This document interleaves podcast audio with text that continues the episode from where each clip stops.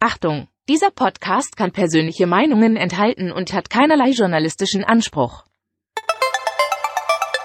Ich lasse mir nicht absprechen, dass ich ein Herz für den VfB habe. Sverrisson, dann wieder Kügel. Gewinnt sein Dribbling gegen Burns und Guido Buchwald und der Ball ist im Tor. Nach 86 Minuten führt der VfB Stuttgart in Leverkusen mit 2 zu 1. Nach 1950, 52 und 84 gewinnt der VfB Stuttgart zum vierten Mal die Meisterschale.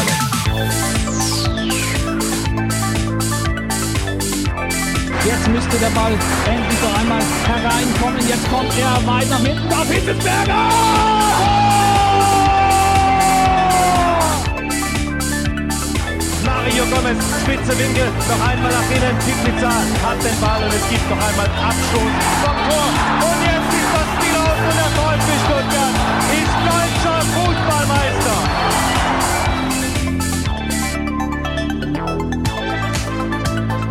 Herzlich willkommen bei STR. Mein Name ist Ricky und mit mir in der Leitung der Sebastian. Guten Abend, Sebastian. Schönen guten Abend, Ricky.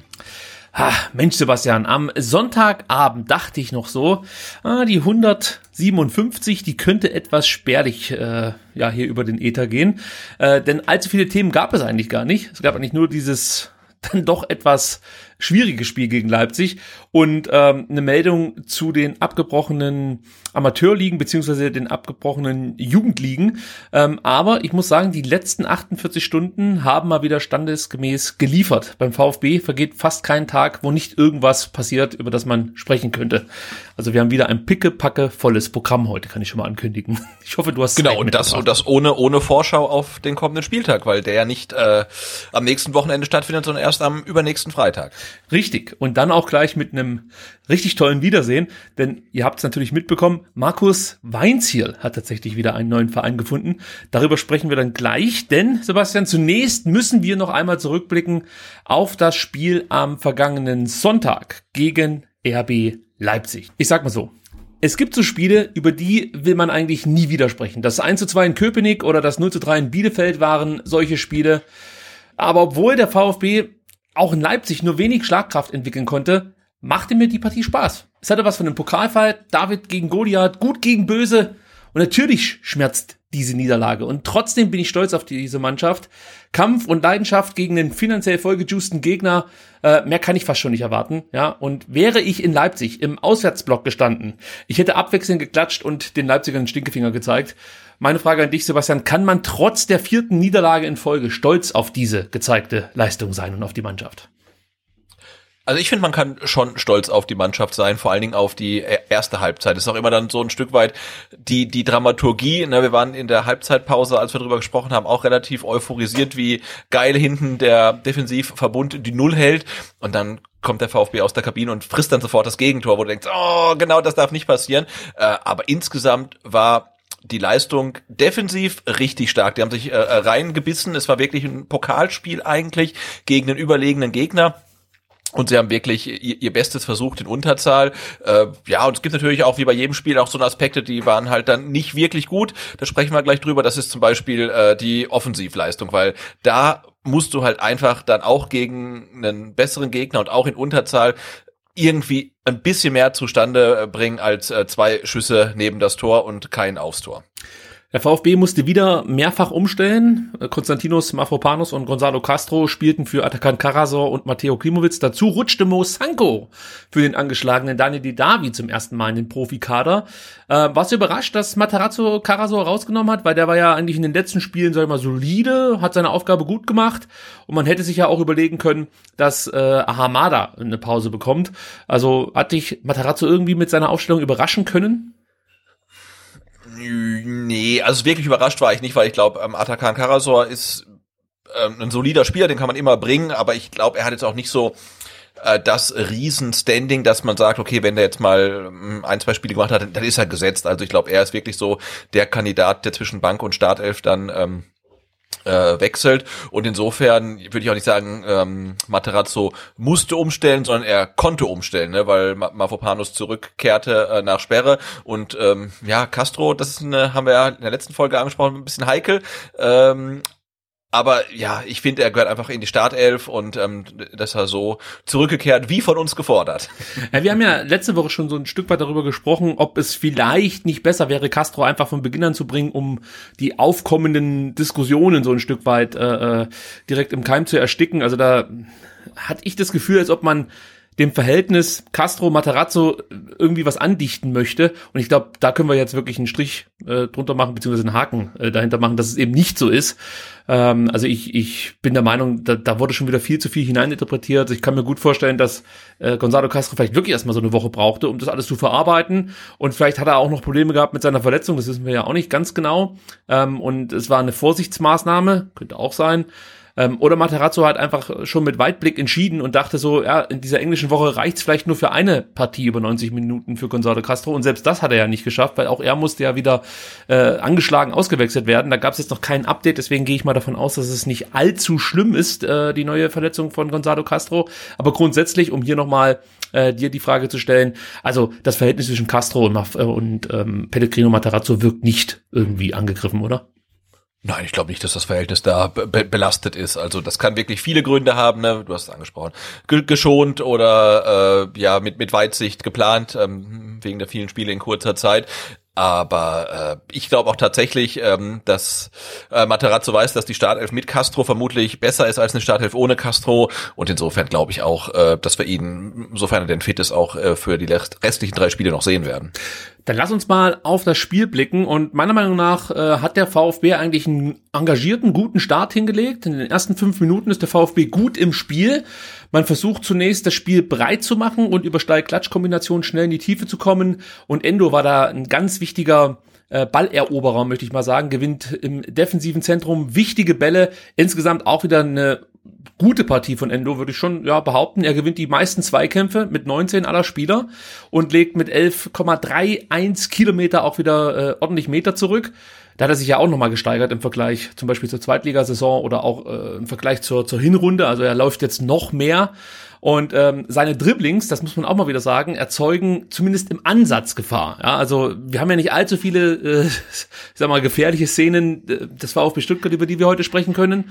Aber die Dribblings, von Endo, die deuteten immer mal wieder so an, was eigentlich gehen könnte. Und ich wünsche mir, dass Endo sich das noch häufiger traut. Er hat es jetzt diesmal dreimal versucht und dreimal war er damit erfolgreich mit seinen Dribblings. Und was mir auch gut gefallen hat, war Ahamada, der auch wieder gute Dribblings zeigen konnte. Natürlich nicht allzu viel, weil er ja in der 13. Minute runter musste. Aber bis dahin sah das schon sehr, sehr gut aus. Und in der fünften Minute, Sebastian, hat dann der VfB Stuttgart auch gleich die erste Chance. Also das muss man natürlich auch erwähnen. Und da war es wieder Endo. Die einzige Chance. Ich habe noch eine nachher gefunden. Ah, okay, wow. Okay. Es gibt noch eine Massimo-Chance, aber spät, spät in der äh, zweiten Halbzeit. Nichtsdestotrotz, die erste hat der VfB Stuttgart und die war gar nicht so schlecht und wieder war Endo beteiligt. Der fängt nämlich einen Klostermann-Ball ab und über Kalajdzic und Förster landet der Ball auf der rechten Seite bei Massimo. Und jetzt muss ich hier mal ganz kurz, bevor ich das weiter beschreibe, einhaken und ähm, Massimo einfach loben dafür, wie er da im Vollsprint vom eigenen 16er in den des Gegners gespurtet ist. Also ich habe mir das äh, wie immer mehrfach angeschaut und du siehst halt original in dem Moment, wo Endo den Klostermann-Ball abfängt, steht Massimo an ähm, am 16 Meter äh, oder an der 16 Meter Linie äh, am eigenen Strafraum und auf einmal wird er halt von Förster angespielt und steht am 16, an der 16 Meter Linie äh, des gegnerischen Strafraums. Und ich dachte mir so, holy moly, ähm, da wird er wahrscheinlich der schnellste Spieler des Spiels gewesen sein, aber war er ja, glaube ich, nicht, oder? Das war irgendein anderer Spieler. Ich habe jetzt schon wieder vergessen, wer das war, aber äh, ich habe nachgeschaut und es war nicht Massimo. Äh, vielleicht können wir das noch. Äh, nee, das, das, das sage ich dir sofort. Ähm, der schnellste Spieler beim VfB war äh, Mavropanos. Ja, guck mal an. Also der ist ja schnell, wissen wir, aber ich hätte jetzt wirklich gedacht, dass Massimo mit dem Spurt hier irgendwie so eine 34er äh, kmh äh, Blitzaktion hinbekommt, aber es hat wohl nicht gereicht, muss man sagen. Zurück zur Chance an sich. Massimo hat dann den Ball flankt von der Strafraumkante und Kalajdzic verpasst ganz knapp mit dem rechten Fuß. Das wäre natürlich ein Traumstart gewesen für einen VfB. Sebastian, wie warst du mit den ersten Minuten zufrieden? Hast du dir da noch was ausgerechnet? Äh, ja, natürlich, äh, klar. Also, nein, ich fand die ersten Minuten sahen wirklich gut aus. Der VfB ist sehr selbstbewusst an die Sache rangegangen und äh, ja, wie du beschrieben hast, man hat in den ersten Minuten auch schon die Qualitäten äh, der Stuttgarter gesehen, die man so ein bisschen vermisst hatte, ähm, gerade in Person von Endo, der äh, da seine typischen Endo-Moves gemacht hat, die die Dribblings, also Gegner anlaufen lassen, dann irgendwie auswackeln und ich finde, was man auch lange von ihm nicht mehr so gesehen hatte, waren die äh, die Vertikalpässe, die er gespielt hat. Mhm. Und die kamen gegen Leipzig in der Anfangsphase wieder und haben gleich ja nicht immer für direkte Gefahr gesorgt, aber für Torannäherung. Und das sah tatsächlich in der Anfangsphase sehr, sehr vielversprechend aus. Und Leipzig hatte da auch ähm, ja nicht so richtig das Rezept und hat ja auch über, über die ganze Spielzeit gesehen, äh, dass Leipzig auch sicherlich nicht so gut gespielt hat, wie sie spielen können und eher noch so in dem Modus waren der letzten äh, zwei Spiele, die sie nicht gewinnen konnten. Ja, also was mich wirklich auch gewundert hat, dass äh, Leipzig relativ lang braucht, bis man sich äh, dann mit der Überzahl auch wirklich Chancen erspielen konnte. Also wir werden das nachher gleich noch thematisieren. Ähm, es gab einige Halbchancen, aber so wirklich richtig große Chancen hatten sie in der ersten Halbzeit kaum. Und eine Mannschaft mit der Qualität, die Leipzig eben hat, da erwartest du ja eigentlich, dass du ja spätestens fünf Minuten nach der roten Karte schon 1 zu 0 hinten liegst. Aber der VfB hat es gut verteidigt und man hatte natürlich einen überragenden Torhüter hinten im Kasten. All das gibt's dann natürlich auch später ganz ausführlich. Ich muss aber jetzt äh, trotzdem die Leip Leipziger so ein bisschen loben, denn nach zehn Minuten werden sie etwas dominanter.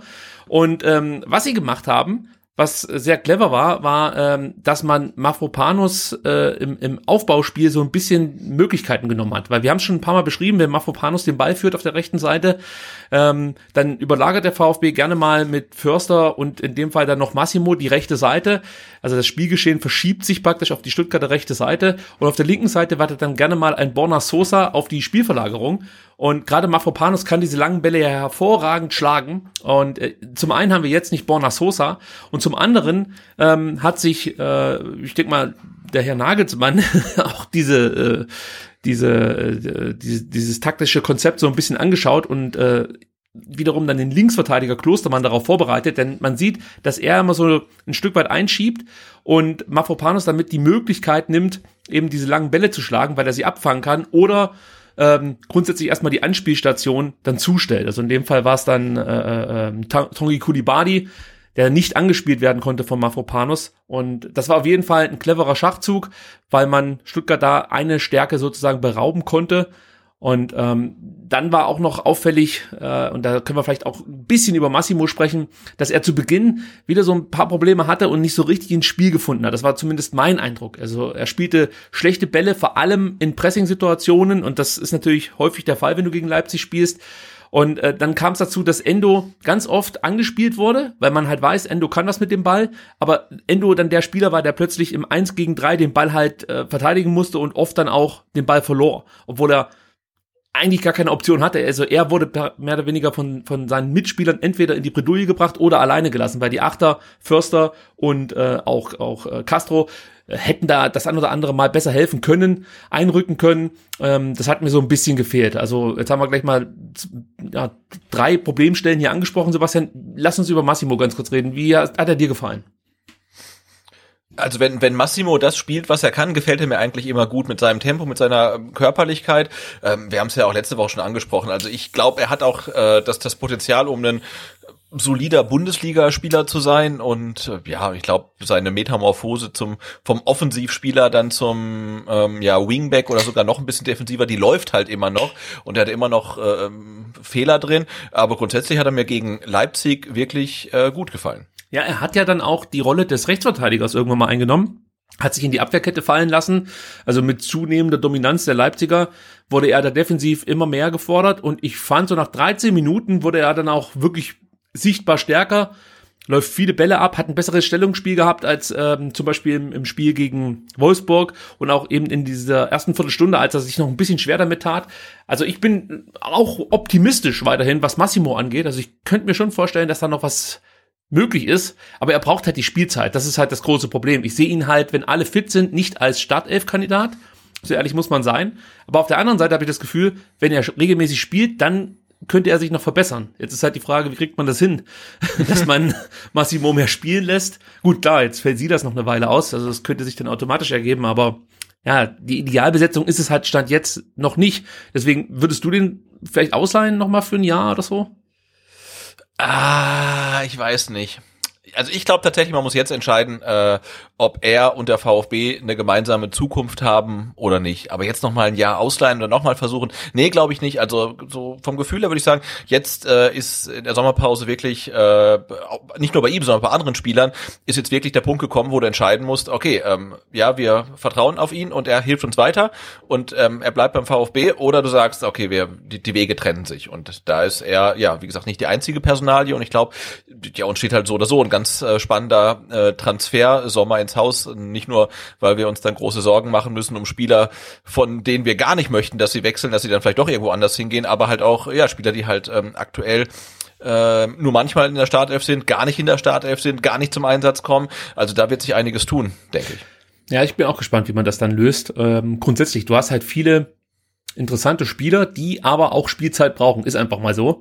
Und ähm, entweder löst man es dann halt wirklich so, dass man äh, die Jungs in die zweite Mannschaft schickt und in der Regionalliga mitspielen lässt. Ja, oder es muss halt über Laien laufen. Aber bei Massimo, finde ich, sieht man es schon, diese Spielzeit, die er jetzt bekommen hat, gegen Wolfsburg, gegen Leipzig, die tut ihm gut. Also da erkenne ich schon eine Entwicklung. Und nicht ohne Grund war er derjenige, der an beiden ja, halbwegs gefährlichen Situationen äh, beteiligt war. Und das, also du meinst an allen Stuttgarter Chancen? ja, ich wollte jetzt nicht so sagen. es tat nämlich dann schon weh. Also wenn du dann so schaust, später auf äh, diversen äh, Bundesliga-Stat-Seiten, dass der VfB halt wirklich nullmal direkt aufs Tor geschossen hat, sondern äh, zwei Abschlüsse hatte, beide gingen neben das Tor und ich glaube, dieser zweite, der war auch eher so äh, gut, gut gemeinter, den man einfach so mit dazu nimmt, obwohl es jetzt nicht groß verheißungsvoll war. Ja, ist ein bisschen ja, ich hatte, ich hatte, genau, ich hatte nach, nach dem Abpfiff die Statistiken angeschaut und da gab es halt keinen Schuss aufs Tor, einen Schuss neben das Tor und jetzt hatte ich eben noch mal geschaut, da waren es jetzt äh, zwei Schüsse neben das Tor. Also hat man irgendwie noch einen gefunden, den man vielleicht dann noch irgendwie mit Auge zudrücken gelten lassen kann. Und ja, das ist halt schon ein bisschen dünn. Es sei denn, man macht's ähm, wie Arminia Bielefeld, ich glaube, das war gegen Leverkusen, äh, die auch keinen einzigen Schuss aufs Tor hatten, aber äh, 1-0 dann ähm, führten weil äh, Leverkusen Eigentor gemacht hat. Ja, es kommt drauf an, wo du schaust. Also äh, ich habe ja auch eine Statistik, da steht weiterhin nur ein Schuss ähm, nebens Tor. Also keine Ahnung. Also vielleicht gibt's da unterschiedliche Zählweisen. Ähm, ja, da war, also ich meine, dass der VfB kaum Chancen hatte, ich glaube, das braucht man nicht diskutieren, das hat man gesehen. Ähm, und es hatte auch damit zu tun, Sebastian, das ist mir nämlich auch aufgefallen, nach zehn Minuten ging das so los, dass der VfB nicht mehr ganz so hoch gepresst hat äh, und eigentlich sich hinter der Mittellinie positioniert hat und dann nur noch gezielt angelaufen ist. Das hat mich ein bisschen gewundert. Das ging so, ja, so ab der zehnten, elften Minute los. Man hat dann auch die Leipziger Innenverteidiger hoch aufrücken lassen und ich habe mir die ganze Zeit überlegt, okay, du kannst das ja so machen und versuchst dann halt über Schnelligkeit in die Tiefe zu kommen, aber wie? Also, wen willst du da schicken? Ja, also, willst, soll das dann alles nur über Steil-Klatsch-Kombinationen laufen? Sprich, du spielst Kalajdzic an, ähm, der lässt klatschen und dann wird Kulibali oder Massimo geschickt, aber dafür standen die fast schon zu tief. Also, ähm, ich, bin ehrlich, ich, ich glaube, das wäre auch nicht viel besser gelaufen für den VfB, wenn Ahamada nicht vom Platz gegangen wäre. Ich habe so ein Stück weit das Gefühl gehabt, dass ähm, der taktische Plan nicht ganz aufging. Also zu Beginn, ja, da haben sie Gas gegeben, aber wie gesagt, so nach zehn Minuten hast du gemerkt, dass die Leipziger dann immer dominanter wurden und da waren wir ja eben noch zu elf, beziehungsweise zehn Feldspieler. Und deswegen, ja, ich bin mir nicht ganz sicher, ob das ähm, ob das funktioniert hätte, weil Kalajdzic ja auch so ein bisschen müde wirkt, oder sehe ich das falsch? Mhm. Nö, sehe ich genauso. Aber wir, uns gehen halt tatsächlich ähm, die Spieler aus, ähm, aber ich, ich sehe es wie du, also auch zu elf hätte der VfB vermutlich sich sehr, sehr schwer, schwer getan, äh, Chancen zu generieren und eventuell ein Tor zu schießen. Ähm, und mir hat es dann auch tatsächlich gewundert, äh, dass, äh, ich meine, wir kennen es von Pellegrino Materazzo, dass er mit seinen Wechseln in der Regel relativ lange wartet, es sei denn, er ist brutal unzufrieden, was wir auch schon jetzt noch jüngst erlebt haben, und dann in der Halbzeit wechselt. Ähm, aber es fiel einem dann schwer, ähm, zumal dann ja Leipzig dann das, äh, den Führungstreffer erzielt hatte, äh, sich, sich vorzustellen, wie der VfB denn ein Tor schießen möchte. Ähm, denn Kalajdzic war vorne komplett abgemeldet. Ähm, die Spieler rückten auch nicht nach. Also man hat ja auch nicht gesehen, okay, man spielt lange Bälle auf Kalajdzic, der muss sich dann vielleicht gegen zwei oder drei behaupten und legt ab und dann rückt irgendwer nach. Das, das gab's ja auch nicht. Ne? Also es war ja wirklich ein reines äh, Abwehrschlachtspiel. Nach vorne ging wirklich null und äh, da, da fand ich halt irgendwie komisch, dass man auch nichts anderes mehr versucht hat. Also vielleicht gibt es das Personal dann auch nicht her. Ähm, aber das war so, wo ich sage, ja, also 0-2, okay, Mannschaft hat trotzdem gut gekämpft, bin ich zufrieden mit, aber nach vorne war das einfach äh, sehr, sehr dünn. Und ich habe, wie gesagt, nicht äh, gesehen, dass man noch einen Plan B hat, wo man sagt, okay, äh, mit Kalajdzic vorne klappt's nicht, dann machen wir was anderes. Klar, Sanko kam noch relativ spät dann rein, aber mh, hm, das fand ich ein bisschen schwierig. Hättest du ihn früher gebracht? Also einfach jetzt, äh, weil du eh nichts zu verlieren hast? Ja, ich glaube schon. Ich hatte nämlich auch das Gefühl, mein Gott, schmeißen halt rein. Aber äh, man hat dann auch gesehen, als er reinkam, wir sprechen nachher noch ganz kurz über sein Debüt, äh, dass es vielleicht noch nicht ganz reicht, ohne das jetzt irgendwie madig zu machen. Ich meine, der ist 17, äh, spielt zum ersten Mal in der Bundesliga gegen die zweitbeste Mannschaft Deutschlands. Also äh, muss man natürlich auch vorsichtig sein mit der Einordnung der ersten, wie viel waren es, 16 Minuten. Ja. Ähm, aber so vom, vom Bauchgefühl dachte ich mir auch, oh mein Gott, dann schmeißen halt einfach mal rein. Du hast es doch auch mit Cissé so gemacht. Am ersten Spieltag gegen, gegen Freiburg war es damals. Natürlich nicht zur Halbzeit oder so, aber trotzdem, äh, ein Spieler, der gerade zum VfB gewechselt ist, einfach mal da reinzuschmeißen, ähm, steht, damals stand es, glaube ich, 3-1 noch, äh, oder zu dem damaligen Zeitpunkt, oder 1-3 aus Stuttgarter Sicht. Und äh, trotzdem hat er dann einen jungen Spieler reingeworfen. Ich hätte es irgendwie, glaube auch gefeiert, weil der Mosanko, ähm, ja, ist ja schon ein sehr verheißungsvolles Talent. Ja, aber wie ja, gesagt, du hast ja auch noch auf der, auf der Bank auch noch einen Klimowitz gehabt, ne? Also den ja, du dann stimmt. wirklich zur, zur Halbzeit für, für einen Kalajdzic bringen kannst, weil also ich, ich maß mir jetzt nicht an, das irgendwie besser beurteilen zu können als der Trainer, ähm, aber ich finde, du hast schon gesehen, Kalajdzic wird dir in diesem Spiel vermutlich nichts bringen, denn ja klar, er kann immer noch irgendwie einen Kopfball reinmachen, aber nicht, wenn keine Flanken kommen und die kamen halt nicht, weil die Spieler dafür fehlen und ähm, das war mir einfach ein bisschen zu zögerlich, also mit, mit einem Tommy, mit einem Klimowitz, mit einem Clement, mit, mit, der, mit dem Cissé auf der Bank hast du ja echt noch ein paar Optionen gehabt und das muss natürlich dann nicht alles auf dem äh, Sanko abgeladen werden. Das war, der, der muss zur Halbzeit kommen, aber du hast ja einfach noch ein paar Spieler und die hast du einfach nicht, äh, deren Power nicht genutzt und stehst du am Ende da mit null Schüssen aufs Tor.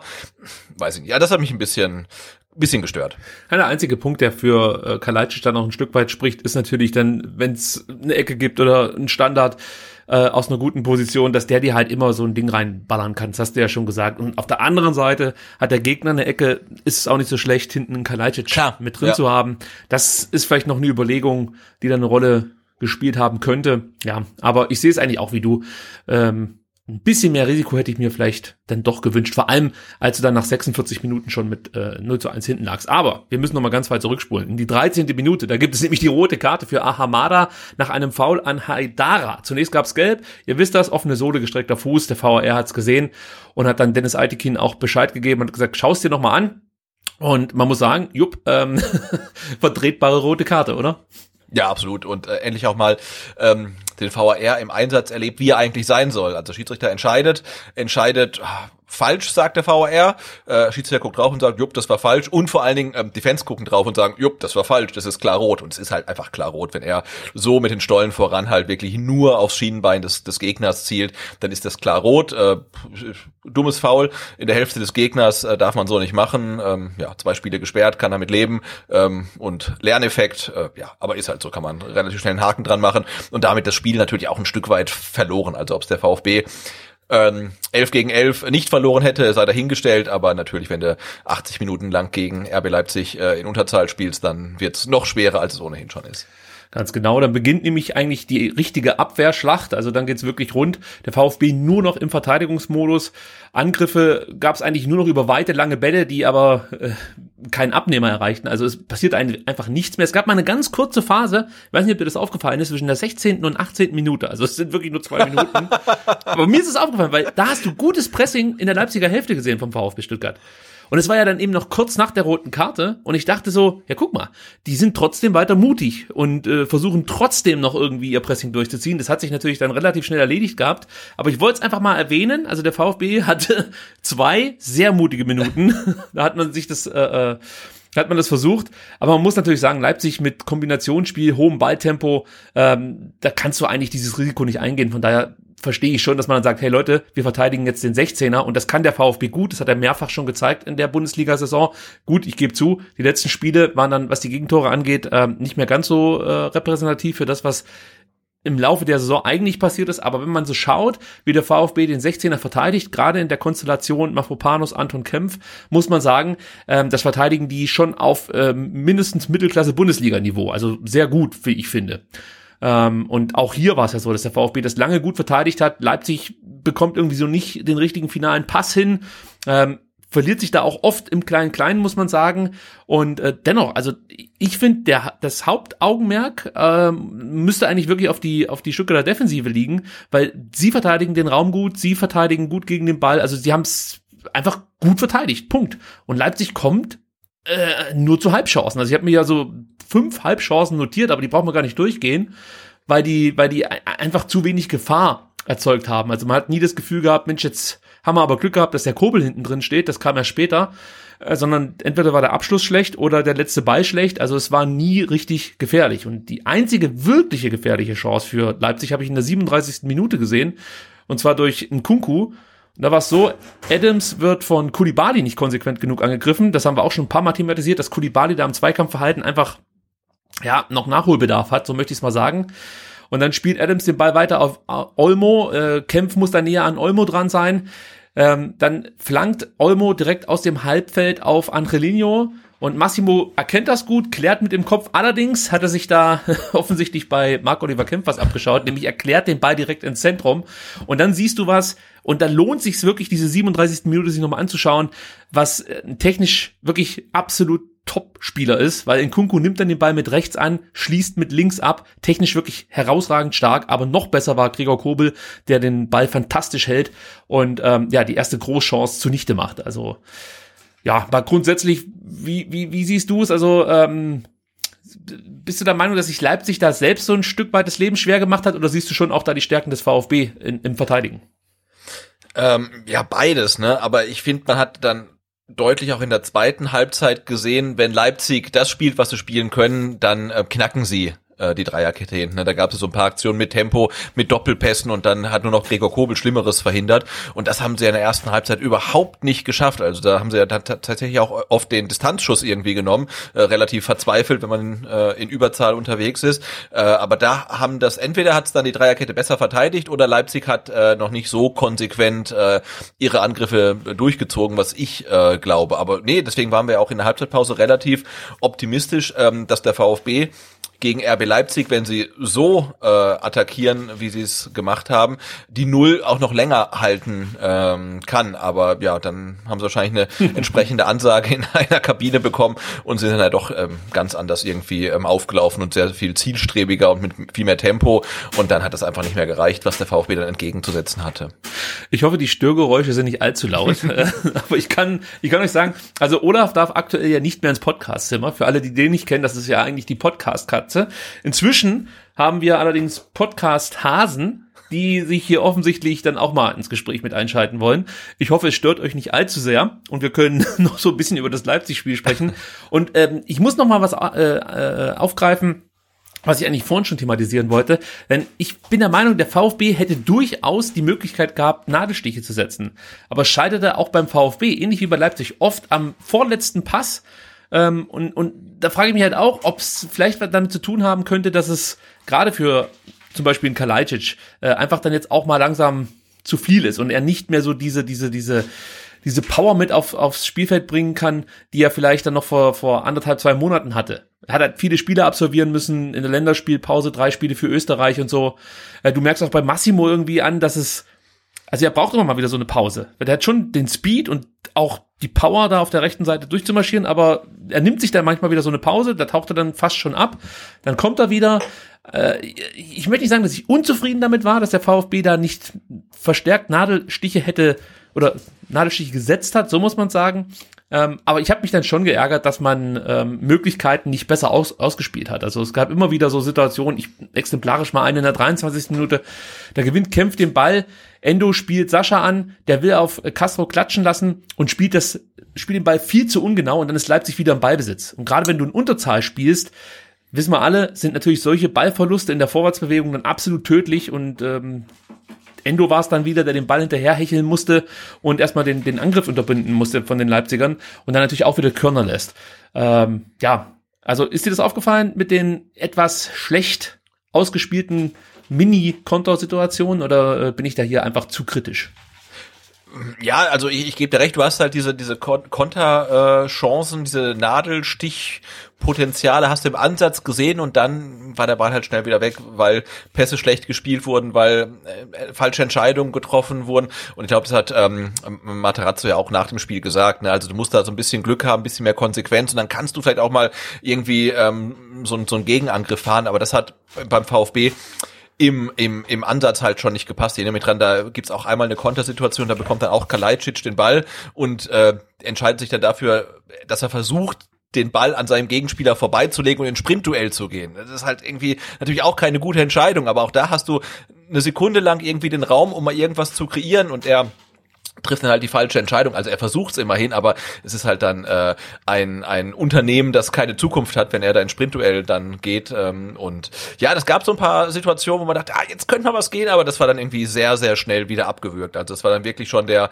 vorletzte, drittletzte oder viertletzte Pass, der dann schon nicht gepasst hat, bevor du erstmal irgendwo hinkommst, wo es überhaupt irgendwo gefährlich werden könnte. Und das war schon so ein bisschen ähm, entmutigend, ne? weil du dann wirklich irgendwann gesagt hast, okay, also der VfB wird heute kein Tor, kein, kein Tor schießen muss halt versuchen, irgendwie auch keins zu bekommen. Und auch das hat nicht funktioniert. Und dann war es dann ja relativ klar, das äh, wird eine Null-Punkte-Auswärtsfahrt. Du hast es vorhin schon gesagt, in unserem Halbzeit-Talk haben wir eigentlich schon begeistert auf diese erste Halbzeit reagiert und haben gesagt, Mensch, das ist ja geil, wie die sich reinhängen und mal sehen, wie lange wir diese Null halten können und umso länger uns das gelingt, umso schwieriger wird's natürlich dann auch für die Leipziger, weil es natürlich dann auch was im Kopf äh, mit dir macht, weil genau das war ja so die Schwachstelle der letzten Spiele der Leipziger, dass man die Chancen nicht nutzt und dann zum Beispiel gegen Köln Spiele verliert, die du nie verlieren darfst. Ähm, und so ein Stück weit habe ich schon darauf gehofft, dass es dem VfB auch irgendwie gelingt, mit so einem Anti-Nagelsmann-Fußball, mit so einem destruktiven Fußball ähm, wenigstens einen Punkt aus Leipzig mitzunehmen. Aber, Sebastian, dann kam die Halbzeitpause und die tat dem VfB nicht gut. Ähm, Haidara macht in der 46. Minute das 0 zu 1 und wie ihr es gewohnt seid, werden wir das jetzt hier auseinandernehmen. Und das ähm, geht damit los, also der VfB steht tief im 5-2-2-2, lässt Raba aufbauen, und Castro lässt dann Olmo viel Zeit und Platz, ähm, so dass der aus, aus dem Halbfeld flanken kann. Das konnte er in der ersten Halbzeit auch schon zwei, drei Mal, muss man dazu sagen. Aber äh, meistens hat es dann Massimo abfangen können oder Mafropanos oder Anton hat aufgepasst. Äh, da kommen wir nachher noch drauf zu sprechen, dass die, also gerade äh, Anton und Kempf, wirklich äh, was, was äh, Kopfballduelle angeht, äh, hervorragende Leistung gezeigt haben. Aber wie gesagt, dazu später mehr.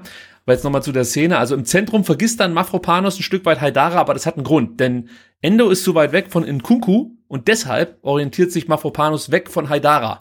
Ist natürlich erstmal so eine Situation, wenn du die nur siehst, ohne zu hören, was die Spieler miteinander sprechen, schwierig. Aber ich habe es mir mehrfach angeschaut und sehe, dass der Fürster erkennen muss, dass jetzt hier Gefahr entsteht, dass Haidara praktisch ungedeckt ist.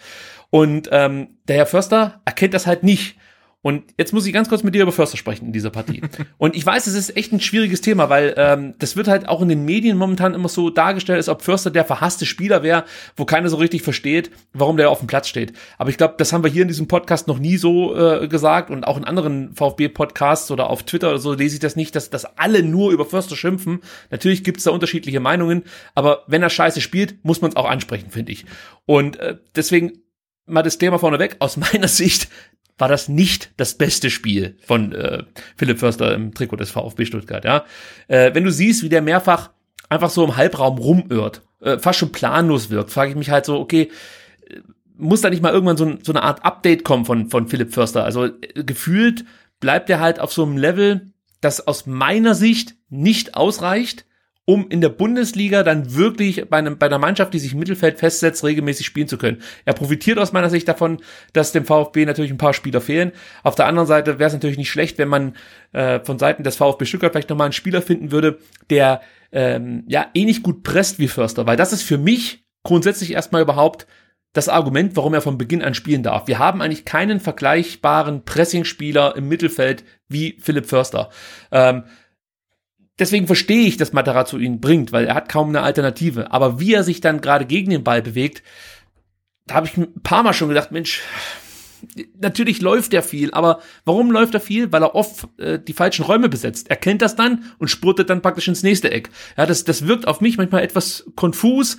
Ähm, ja, ich weiß nicht, Sebastian, wie es du siehst, äh, kannst du es ihm verzeihen, weil er ja so engagiert ist oder oder sagst du, nee, da muss jetzt auch mal eine Weiterentwicklung kommen, so dass er weil, also ich muss anders sagen, der, der VfB muss ja sein Spiel auch weiterentwickeln. Man kann nicht die Spiele so bestreiten, wie man es, was weiß ich, äh, in, in Großteilen der Hinrunde getan hat. Also der VfB muss sich weiterentwickeln. Und du siehst das ja auch, dass Materazzo das versucht. Es gibt immer wieder neue Elemente, die er mit reinbringt. Äh, äh, zwischen Hin- und Rückrunde war es dann, dass Borna Sosa häufiger flankt. Irgendwann ging es damit los dass man versucht hat mit Silas, dass der dann nicht immer nach innen zieht, sondern auf dem Flügel bleibt und so. Also es sind so Kleinigkeiten, die er versucht zu verändern. Ähm, und hast du nicht das Gefühl, dass Förster da jetzt auch mal einen nächsten Step machen muss und sich ein bisschen verbessern muss und noch deutlicher zeigen muss, warum er eigentlich hier von Beginn an auf dem Platz stehen darf? Oder wahrscheinlich bin ich so kritisch.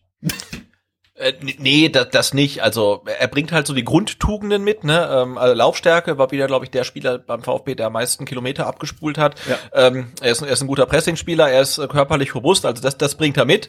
Äh, ja, also das, was man erwartet von einem Spieler äh, vom SV Sandhausen erstmal. Ne? Und natürlich hat er den ersten Schritt schon gemacht. Ich meine, er ist jetzt Bundesliga-Starter und ähm, das klappt auch ähm, einigermaßen.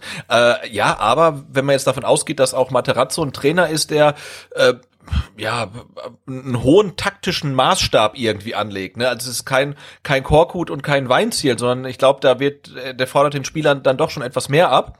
Um, an taktischen Verständnis auch, ähm, gebe ich dir recht, äh, wirkt äh, Philipp Förster dann teilweise ein bisschen überfordert. Und ähm, ja, da muss er sich halt noch ein Stück entwickeln. Ich weiß natürlich nicht, ob jetzt dann irgendwie der 31. Spieltag oder die Zeit vom 28. bis zum 31. Spieltag jetzt dann die Zeit ist, in der er sich äh, weiterentwickeln muss, ob das dann vielleicht die Saisonvorbereitung auf die kommende Spielzeit ist. Ähm, aber da gebe ich dir recht. Also er bringt halt die Grundtugenden mit, deswegen finde ich, kannst du ihn auch immer bringen. Ähm, aber man sieht halt dann im Detail und am taktischen Verständnis, ähm, ja, dass er da halt einfach noch ein paar Defizite hat, die er meiner Meinung nach dann auch abstellen kann. Und entweder er kann sie abstellen oder du musst halt dann als VfB sagen, okay, auf der Position haben wir einfach noch Handlungsbedarf und wir holen einen Spieler, der das halt dann besser kann und dann ist er halt kein Starter mehr, sondern sitzt halt auf der Bank. Also das, so ist ja nun mal das Geschäft. Also aus meiner Sicht haben wir da Handlungsbedarf. Und das ist jetzt nicht gegen Förster. Du merkst, wie weit man mich schon hat. Ich traue mir ja gar nicht mehr meine eigene Meinung hier richtig zu äußern. Das wird man ja wohl noch sagen dürfen. ja, aber wirklich. Nein, aber ich sehe das halt. Und jetzt vergleiche ich das mit Castro. Natürlich, klar, Castro hat mehr Erfahrung, ist auch der bessere Achter müssen wir, glaube glaub ich, nicht drüber reden. Also ich finde, Castro ist da halt einfach nochmal einen Schritt weiter. Aber trotzdem. Wir müssen auch nicht drüber reden, wenn wir jetzt äh, sehen, wir haben äh, Philipp Förster, wir haben Vataro Endo, wir haben Castro und wir haben Mangala, ist natürlich Philipp Förster ganz klar äh, der, der halt da so ein bisschen hinterher hinkt. Aber natürlich ist das so. Der, alle anderen sind Nationalspieler und er ist halt noch gar nicht so lange, spielt seine erste Bundesliga-Saison. Ja. Ne? Es ist halt einfach so. Und ich meine es ja auch nicht böse. Ich finde es ja auch toll, dass er so engagiert ist und äh, es ist natürlich auch ein Statement von, von Matarazzo, der Förster nach dieser hat ja auch eine blöde Verletzung hinter sich in der, in der Vorbereitung und da hat man schon so ein Stück weit die Bedenken gehabt, ob Förster überhaupt ein Bundesligaspiel absolvieren wird. Aber er hat das Herz am rechten Fleck, der möchte auch, glaube ich, das merkt man schon. Also es ist jetzt nicht so, dass der äh, äh nicht bereit ist, dazu zu lernen oder sich weiterzuentwickeln oder, oder grundsätzlich irgendwie so jemand ist, der, der der Meinung ist, er könnte schon alles, das meine ich gar nicht. Aber in dem Spiel ist es mir halt brutal aufgefallen, wie er die Halbräume verteidigt und so. Das ist, das ist, das ist eigentlich das gleiche Niveau, das ich halt in der zweiten Liga von ihm gesehen habe. Und das reicht, glaube ich, nicht aus. Vor allem, wenn es dann halt wirklich gegen solche Gegner geht, wie Leipzig, wie ähm, Dortmund, wie Bayern München oder vielleicht dann auch wie Eintracht Frankfurt, ja, die ja auch zwar durchaus jetzt eine Champions League Mannschaft offensichtlich sind, ja, weil sie sind ja auf Platz drei, vier, vier sind sie. Ähm, aber sind die überhaupt auf Platz vier? Ja, die sind auf Platz vier. Stimmt, die haben auch verloren am Wochenende. Ähm, aber trotzdem eine Mannschaft, die jetzt eigentlich vielleicht schon ein Stück weit überperformt, ja. Ähm, wo man vielleicht denken könnte, wenn der VfB einen guten Tag hat, kann er da vielleicht was mitnehmen. Also einfach, wenn du die Spieler so gegenüberstellst, finde ich schon, dass, dass, dass Frankfurt überperformt in, in dieser Saison. Ähm, ja, also möchte jetzt nicht alles auf Förster abwälzen, aber der hat mir, muss ich nochmal nachgucken, ich glaube von allen Spielern am äh, vergangenen Wochenende und Konstantinos, äh, Konstantinos Mavropanos fand ich auch nicht so gut, aber die beiden waren so, die mir nicht so besonders sehr gut gefallen haben, würde ich mal so vorsichtig als Kritik hier anbringen wollen, ohne dass ich jetzt hoffentlich hier eine auf den Sack kriege von irgendjemandem. gut, also zurück zum, zum, zum eigentlichen ähm, Entstehungsprozess des Tor. Wie gesagt, wir waren jetzt bei dem Punkt, ähm, wo Förster die Gefahr nicht erkennt und eben nicht zu Haidara aufschließt. Und Massimo hat dann eben plötzlich zwei Gegenspieler, nämlich Angelino und Haidara. Und die ganze erste Halbzeit siehst du ja eigentlich immer so ein Übergewicht der Stuttgarter im, im 16er. Also die haben es immer geschafft, äh, da eine Überzahl äh, zu haben gegen die Leipziger. Und das war halt dann der erste Moment, wo der VfB im eigenen 16er in Unterzahl war. Und man steht dann hier drei gegen vier. Und dann setzt Haidara natürlich noch so einen absoluten Weltklasse-Kopfball Mhm. Ähm, und dann steht es halt 0-1. Und das ärgert mich so sehr, weil du davor gut verteidigst, ja, und auch schwierige Situationen gut verteidigst und jetzt mit so einem relativ dummen Fehler dir dann so ein blödes 0-1 fängst, was du dir echt hättest ersparen können, wenn, wenn du einfach ein bisschen mehr auf Zack gewesen wärst. Also gefühlt waren die halt dann noch nicht so richtig aus der Kabine raus, aber das ist ja auch so eine, so eine, so eine, so eine Floskel, die man eigentlich nicht hören will und auch nicht braucht. Aber anders kann ich mir das nicht erklären. Sehr ärgerlich. Ja, ja ich wollte eigentlich noch rausholen, ich habe es aber nicht gemacht. Ähm, mal gucken, wann die Stuttgarter Gegentore fallen, weil gefühlt kriegt der VfB relativ häufig äh, nach Wiederanpfiffen äh, ein Tor eingeschenkt. Aber das ist jetzt wirklich nur gefühlte Wahrnehmung. Es muss nicht stimmen, aber ich wollte es eigentlich mit Zahlen äh, mal unterlegen, habe ich aber nicht gemacht. Ich wollte ich wollte genau das gleiche machen. Es ist jetzt lustig, äh, habe es auch nicht gemacht. äh, aber ich habe auch das Gefühl gehabt, dass der oder so im kompletten Saisonverlauf, dass der VfB häufig nach der Pause ein Gegentor bekommt. Wahrscheinlich wahrscheinlich ist das komplett falsch abgespeichert und es ist irgendwie so eine verzerrte Wahrnehmung. Ähm, ja, aber es war halt einfach ärgerlich. Und dazu kommt noch, dass der VfB wirklich bis zum 0 zu 1 die klare Lufthoheit im eigenen Strafraum hatte. Also Anton und Kempf gewinnen über die 90 Minuten alle ihre Luftzweikämpfe. Ist ja auch mal ein Statement. Und ähm, das, obwohl Leipzig 34 Flanken geschlagen hat, 10 davon kamen an. Und allein Angelino hat 16 Flanken geschlagen. Also selbst Borna Sosa war blass davon Neid. ähm, und von, von diesen 16 Flanken kamen vier an von Angelino. Also man hat es da häufig versucht, auch mit hohen Bällen. Natürlich dann auch mit flachen Flanken. Das kann Leipzig auch sehr, sehr gut. Ähm, aber grundsätzlich war es so, dass der VfB eigentlich äh, in Sachen Luftzweikampf äh, den 16er gut im Griff hatte. Also Vielleicht noch ein Wort zu Haidara, bevor ich das vergesse. Also ich finde, Haidara hat echt eine Bombenpartie hingelegt. Der hatte ich gar nicht so sehr auf dem Zettel. Natürlich weiß ich, dass es ein guter Spieler ist, aber der hat mir wirklich herausragend gut gefallen. Gerade in der zweiten Halbzeit, wie er sich dann zwischen den Ketten bewegt hat und immer wieder für Probleme gesorgt hat, äh, was die Übergabe angeht. Also zwischen Mittelfeld und Abwehr. Ich sag mal, zwischen der letzten Reihe, letzten Kette des VfB und die davor gelagert. Äh, da gab es immer wieder Probleme bei der Übernahme. Äh, und das hat, das hat Haidara einfach richtig gut gemacht. Und du hast einfach gemerkt, dass der brennt, dass der will. Äh, viele Doppelpässe gespielt. Also das war halt so der Unruheherd, den der VfB überhaupt nicht in den Griff bekommen hat. Und äh, das wollte ich nicht unerwähnt lassen. Also, dass die Leipziger auch einiges sehr, sehr gut gemacht haben. nee, also wirklich äh, ganz, ganz grandiose Partie. Ich, ich muss gestehen, bei, bei RB Leipzig, da habe ich echt auch so ein bisschen Schwierigkeiten, dann ähm, irgendwie durchzublicken, welcher Spieler wer ist. Aber ich habe dann nochmal nachgeguckt und Haidara ist der, äh, der von Salzburg kam, ne?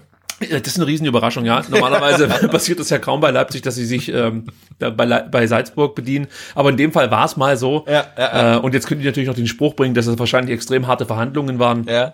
Ja, ja aber klasse, dass sie ihn ja. loseisen konnten, war super, ja. Aber nee, klasse, klasse Partie von ihnen. Und der, der Kopfball war wirklich gut, also. Muss, man, sagen. sagen. Dann, ja. Sebastian, wird Kobel so ein Stück weit zum Man of the Match. Das heißt, so ein Stück weit, der wird zum Man of the Match, weil er eigentlich ähm, im 5-Minuten-Takt die hundertprozentigen hält. Also es ging los, dann in der 52. Minute, Haidara trippelt in den Strafraum, Doppelpass mit Nkunku, Haidara taucht dann frei vor Kobel auf und was passiert? Kobel hält. 56. Minute. Mafropanos spielt Haidara in die Füße der spielt weiter auf äh, Sörlot, Sörlot aus Spitzenwinkel, Kobel hält. 63. Minute. Andrelinho zieht aus 17 Meter ab, Kobel wehrt ab, der Ball landet vor Olmos Füße, Olmo schießt, Kobel hält. 74. Minute. Orban verpasst am, eine Hereingabe am zweiten Pfosten. Kobel hält zwar nicht, aber ich bin mir sicher, dass seine Präsenz wie die Orban komplett äh, aus dem Tritt gebracht hat. Sonst wäre das Ding nämlich drin gewesen. Den muss er eigentlich auch machen, muss man dazu sagen. Ja, den, den muss er machen. Ja. Und in der 83. Minute Kampel aus der Drehung, Kobel hält. Insgesamt hat Gregor Kobel, und auch hier kommt es wieder darauf an, welches Statistiktool man benutzt, entweder neun oder acht Paraden gezeigt. Wir entscheiden uns für neun, es klingt einfach besser. Ähm, hat acht äh, Schüsse abgefeuert, äh, von innerhalb des Strafraums gehalten. Auch das ist echt ein Bombenwert. Ähm, und vielleicht von dir auch nochmal so eine kurze Einschätzung zu der Partie von Gregor Kobel. Ja, Weltklasse, ne? Also ja. muss man wirklich so sagen. Eigentlich äh, tatsächlich schon ähm, beunruhigend gut, wenn man bedenkt, äh, dass äh, parallel keine anderen Spiele stattfanden und dann äh, relativ viele Leute dieses Spiel gesehen haben. Ja, und du hast wirklich gesehen, ähm, was, was er drauf hat und äh, er konnte in dem Spiel mal wirklich unter Beweis stellen durch viele gute Paraden und sogar diese Doppelparaden, die er dann gezeigt hat. Das war einfach grandios. Ähm, aber viel wichtiger als diese, diese Highlights finde ich halt auch wirklich, dass wir ähm, mit der Dreierkette vor ihm und ihm wirklich eine Einheit haben. Also die machen sich gegenseitig besser, die pushen sich gegenseitig. Ähm, das funktioniert. Klar, wenn man jetzt in die Tabelle guckt, dann sieht man, VfB hat trotzdem viel zu viele Gegentore bekommen, mal wieder. Äh, aber trotzdem äh, habe ich würde ich mich total freuen, äh, wenn Kobel mit der Dreierkette vor ihm, wenn das auch unser Defensivverbund für die kommende Saison wäre, weil die haben können, glaube ich, auch das noch besser. Aber ähm, ja, die stärken sich gegenseitig und er ist halt vor allen Dingen ein Torwart. Wenn da Bälle in 16er reinfliegen, wenn da Flanken kommen, dann hast du einfach keine Schweißperlen auf der Stirn. Ne? Das hatten wir zum letzten Mal bei eigentlich Timo. bei Je ja, bei, ich hätte gesagt bei Jens Lehmann. Ja, ne? den Also, vergesse ich immer irgendwie, weil das ja, so ein weil wenn hohe. Bälle, ich weiß, wenn, weil wenn hohe Bälle in den Strafraum kamen, dann erinnere ich mich an Jens Lehmann, der ging da draußen, hat die mit einer Hand, hat er die gefangen, ne? Wirklich mit einer Hand. Und du dachtest, okay, den hat er, den hat er halt einfach, ne? Und das ist bei, bei Kobel jetzt, jetzt ähnlich. Also ich bin auch großer ähm, Langerack-Fan, aber die Sicherheit, die Kobel ähm, hinten ausstrahlt, die ähm, haben wir äh, ja im VfB Fünfer lange lange nicht gesehen und ähm, das das macht ihn so wichtig. Und jetzt in Leipzig konnte es natürlich dann auch mal wirklich äh, unter Beweis stellen, dass es jeder gesehen hat, was mi mir jetzt nicht ganz so recht ist. Und es, es wäre ihm auch äh, ja vergönnt gewesen, äh, dass er da zu null gespielt hätte und nicht irgendwie ja diesen Weltklasse Kopfball aus dem Netz holen muss und dann halt noch ähm, den, den Elfmeter von Forsberg, den er ja in der Hinrunde noch gehalten hat. Auch Das- Weltklasse. Das ist richtig und, und Emil Forsberg hat ja dann äh, später in einem Interview gesagt, dass es ihm ganz wichtig war, dass er diesen Elfmeter schießen darf, weil der Kobel im Hinspiel eben seinen Elfmeter gehalten hat. Ah, okay. Das äh, verfolgt dann selbst so einen erfolgreichen Fußballer wie Emil Forsberg. Äh, würde mir wahrscheinlich genauso gehen. Also wenn du dann so ein, so ein sicherer Elfmeterschütze bist wie Forsberg, dann willst du natürlich da Revanche üben sozusagen. Und hat er ja dann leider Gottes auch. Wen man auch erwähnen muss, Sebastian, äh, wir haben gerade eben schon über die gewonnenen Luftzweikämpfe gesprochen, aber wir hatten auch noch ein menschgewordenes Klärbecken hinten drin stehen, und zwar Waldemar Anton, der wirklich, wirklich mit 14 Klärungen auf sich aufmerksam machen konnte, was echt ein herausragender Wert ist. Und selbst die acht Klärungen von Marc Oliver Kempf in den Schatten stellt. Kempf hat auch viele Zweikämpfe geführt, neun von seinen 13 gewonnen, vier Tackles gezeigt, zusammen mit Anton ist auch das der Bestwert. Also diese beiden Innenverteidiger, ähm, haben wirklich eine gute Partie gemacht. Mafropanos fiel so ein bisschen ab, muss man sagen. Ähm, ja, aber Anton und Kämpfen, du hast es gerade eben schon gesagt, die sind, glaube ich, wirklich wichtig für die kommende Saison, dass du beide halten kannst. Äh, bei Anton sehe ich da jetzt nicht allzu große Probleme, äh, aber bei Marc Oliver Kempf, da werden wir nachher auch noch drüber sprechen, da wird es wahrscheinlich ein härterer Kampf werden, um ihn zu halten. Tja, und bei Kobel müssen wir auch mal gucken, wie das ausgeht. Äh, kannst du dich noch an diese Freizeichen-Themes aus, aus den 2000er erinnern? Wo man sich so statt einem Freizeichen, wenn man jemand anruft, so eine Musik einspielen lassen konnte? Ja, klar. Ja, ja, ich denke mal, Sven Missentat hat das noch und bei ihm läuft dann immer irgendwie dieses Show Me the Money von, ähm, was war das nochmal, wie ist der Film nochmal, an jedem verdammten Sonntag? War das der? Äh, ja, ich glaube, der, ne? Ja, ja. Ja.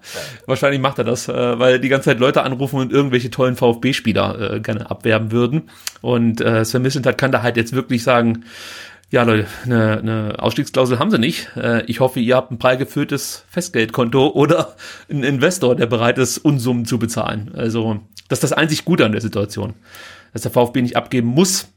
Und wenn man abgeben möchte, dann zu den äh, ja, äh, vorgeschlagenen Konditionen von Sven Missentat. Und ich gehe mal davon aus, dass die so ein bisschen tröstend äh, für alle VfB-Fans dann sein könnten. Ja, weil dass jemand geht, ich glaube, davon kann man schon ausgehen. Ja, äh, der VfB, das habe ich mir noch notiert, würde gerne, kann aber nicht und schenkt Leipzig noch das 0 zu 2. Ähm, Stuttgart verliert in der zweiten Halbzeit viele Bälle schon vor der Mittellinie, da sind wir wieder bei der vorhin schon besprochenen ähm, Unfähigkeit, äh, Konter äh, besser auszuspielen. Äh, ist es jetzt richtig, was ich gesagt habe? Ja, also man, man kriegt es halt einfach nicht hin, Konter zu setzen und irgendwie gefährlich zu werden.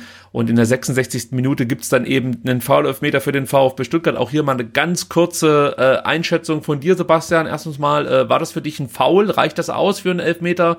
Und ähm, ja, hätte das Mafropanos vielleicht auch anders lösen können? Äh, ja, äh, äh, klares Foul, finde ich schon. Äh, Wenn es jetzt auf der anderen Seite so eine Situation gegeben hätte, hätte ich gesagt, ja, es hundertprozentiger Elfmeter, muss man pfeifen. Und ähm, ja, ich glaube schon, dass es anders lösen kann. Er ist schnell genug. Ähm, er, ja, er stellt sich da nicht, nicht wirklich clever an. Das war vielleicht so ein Rückfall in alte Mavropanos-Zeiten irgendwie. Also Ja. war, war kein gutes Tackling. Er hat eigentlich das Tempo ähm, und auch die Qualität, um das besser lösen zu können gegen, gegen Forsberg. Ähm, aber ja, er, er, er schubst da irgendwie um und ja, er beschwert sich ja auch nicht wirklich. Ne? Also das war einfach so ein so ein klarer Elfmeter, wie man ihn eigentlich dann ähm, nicht sehen möchte aus VfB-Sicht. Er hat sich auch sehr geärgert, weil eigentlich verteidigt er das gar nicht so schlecht. Er macht den direkten Weg zum Tor zu. Forsberg geht praktisch weg vom Tor ähm, und du musst in dem Moment nicht faulen, sondern deckst halt einfach ab und wartest dann auf den, auf den richtigen Zeitpunkt, um dann den Ball vielleicht wegzuspitzeln oder halt erstmal zu verhindern, dass er direkt Richtung Tor gehen kann. Ähm, ja. Ja, er hat ja, er hat ja die Innenbahn, ne? Und Ja. er, ist, er, ist, er ist schneller, er ist größer, er ist breiter. Also er, er bringt hier alles mit. Er darf sich halt nur nicht verladen lassen von von Forsberg und er muss den Schuss verhindern. Ansonsten kann er eigentlich die Situation ja mehr oder weniger aussitzen, dass er dann halt dann wirklich den Körperkontakt da sucht, ist äh, nicht, nicht clever. Ich könnte mir vorstellen, dass es auch ein Konzentrationsproblem ist, wenn du halt über Total, ja, ja. ja 66 Minuten zu dem Zeitpunkt dann ständig unter Druck bist und immer immer äh, verteidigen musst und und halt wirklich auf Zack sein musst, weil es natürlich auch wahnsinnig schnell geht, wenn die Leipziger angreifen. Äh, könnte ich mir wirklich vorstellen, dass das halt so ein Ding ist, dass du da kurz mal unkonzentriert bist, dir so ein Fauxpas unterläuft ähm, und ja. Dann, dann nutzt das natürlich so ein Spieler wie Forsberg, äh, ohne dass ich ihm jetzt unterstellen möchte, dass er dann Schwalbe oder sowas äh, gemacht hat. Das war schon okay. Äh, Mafropanos kommt aus meiner Sicht erst in die Situation, weil Förster halt im Mittelfeld auch den Überblick so ein Stück weit verliert. Also auch das kann man sich nochmal angucken, kurz bevor es zum Zweikampf äh, ähm, Mafropanos Forsberg kommt, siehst du, wie Förster da im Mittelfeld steht und, und erstmal so gucken muss, was hier gerade eigentlich los ist. Und in dem Moment, weil er da so ein bisschen den Überblick verliert, äh, läuft ihm halt Forsberg im Rücken davon. Und ähm, da könnte man natürlich auch wieder sagen, ja, äh, ist genauso ein Beispiel, wie Förster halt eben diese Halbräume nicht so gut verteidigt, möchte ich mal sagen. Und ja, ich möchte jetzt nicht sagen, dass es seine Schuld war, aber ihn, ihn trifft da auch eine Teilschuld, so kann man sagen. Ja. Elfmeter dann gut geschossen, Keeper verladen, da konnte Kobel nichts machen. Genau. Nicht mal Kobel konnte Nicht mal Kobel konnte den halten. Ich habe ja einen Tweet abgesetzt, den hält Kobel mit verbundenen Augen. Und in dem Moment, wo ich drauf drücke zum, zum Senden, ähm, schießt auch schon Forsberg und trifft, dann habe ich gleich wieder den Tweet gelöscht. ich hätte natürlich stehen lassen, wenn ich recht behalten hätte. Aber in dem Fall habe ich direkt gelöscht. Ähm, in der 70. Minute, Sebastian, kommen wir jetzt zur zweiten Chance des VfB Stuttgart. Du wirst es nicht glauben. Und ähm, hier muss man Förster positiv erwähnen, denn er spielt einen Christian Gentner Gedächtnisschnittstellenpass. Also wenn wir uns daran erinnern, äh, an das Spiel in Köpenick, als Christian Gentner aus dem Mittelkreis äh, Trimmel äh, anspielte. Ähnliches hat Förster versucht und ihm ist es auch gelungen, spielt, wie gesagt, diesen Schnittstellenpass auf Kulibali, der flankt flach auf Massimo und Massimo verpasst ganz knapp. Ähm, das hätte das überraschende 1 zu 2 werden können. Das war mal eine gute Aktion vom VfB Stuttgart. Da hat es mal funktioniert. Wir haben vorhin schon über Massimo gesprochen. Jetzt möchte ich noch ein paar Daten hinterher liefern, die ich vorhin vergessen habe. Zum Beispiel, Massimo gewinnt die Mehrzahl seiner Zweikämpfe. Also fünf hat er gewonnen von neun geführten, hat fünf klärende Aktionen, das ist ein guter Wert, drei abgefangene Bälle, das ist der Bestwert zusammen mit Endo, drei erfolgreiche Tackles. Und ähm, wenn es nach mir geht, darf er so ein bisschen mehr das Dribbling wagen nach vorne. Das haben wir letztes Mal schon angemerkt.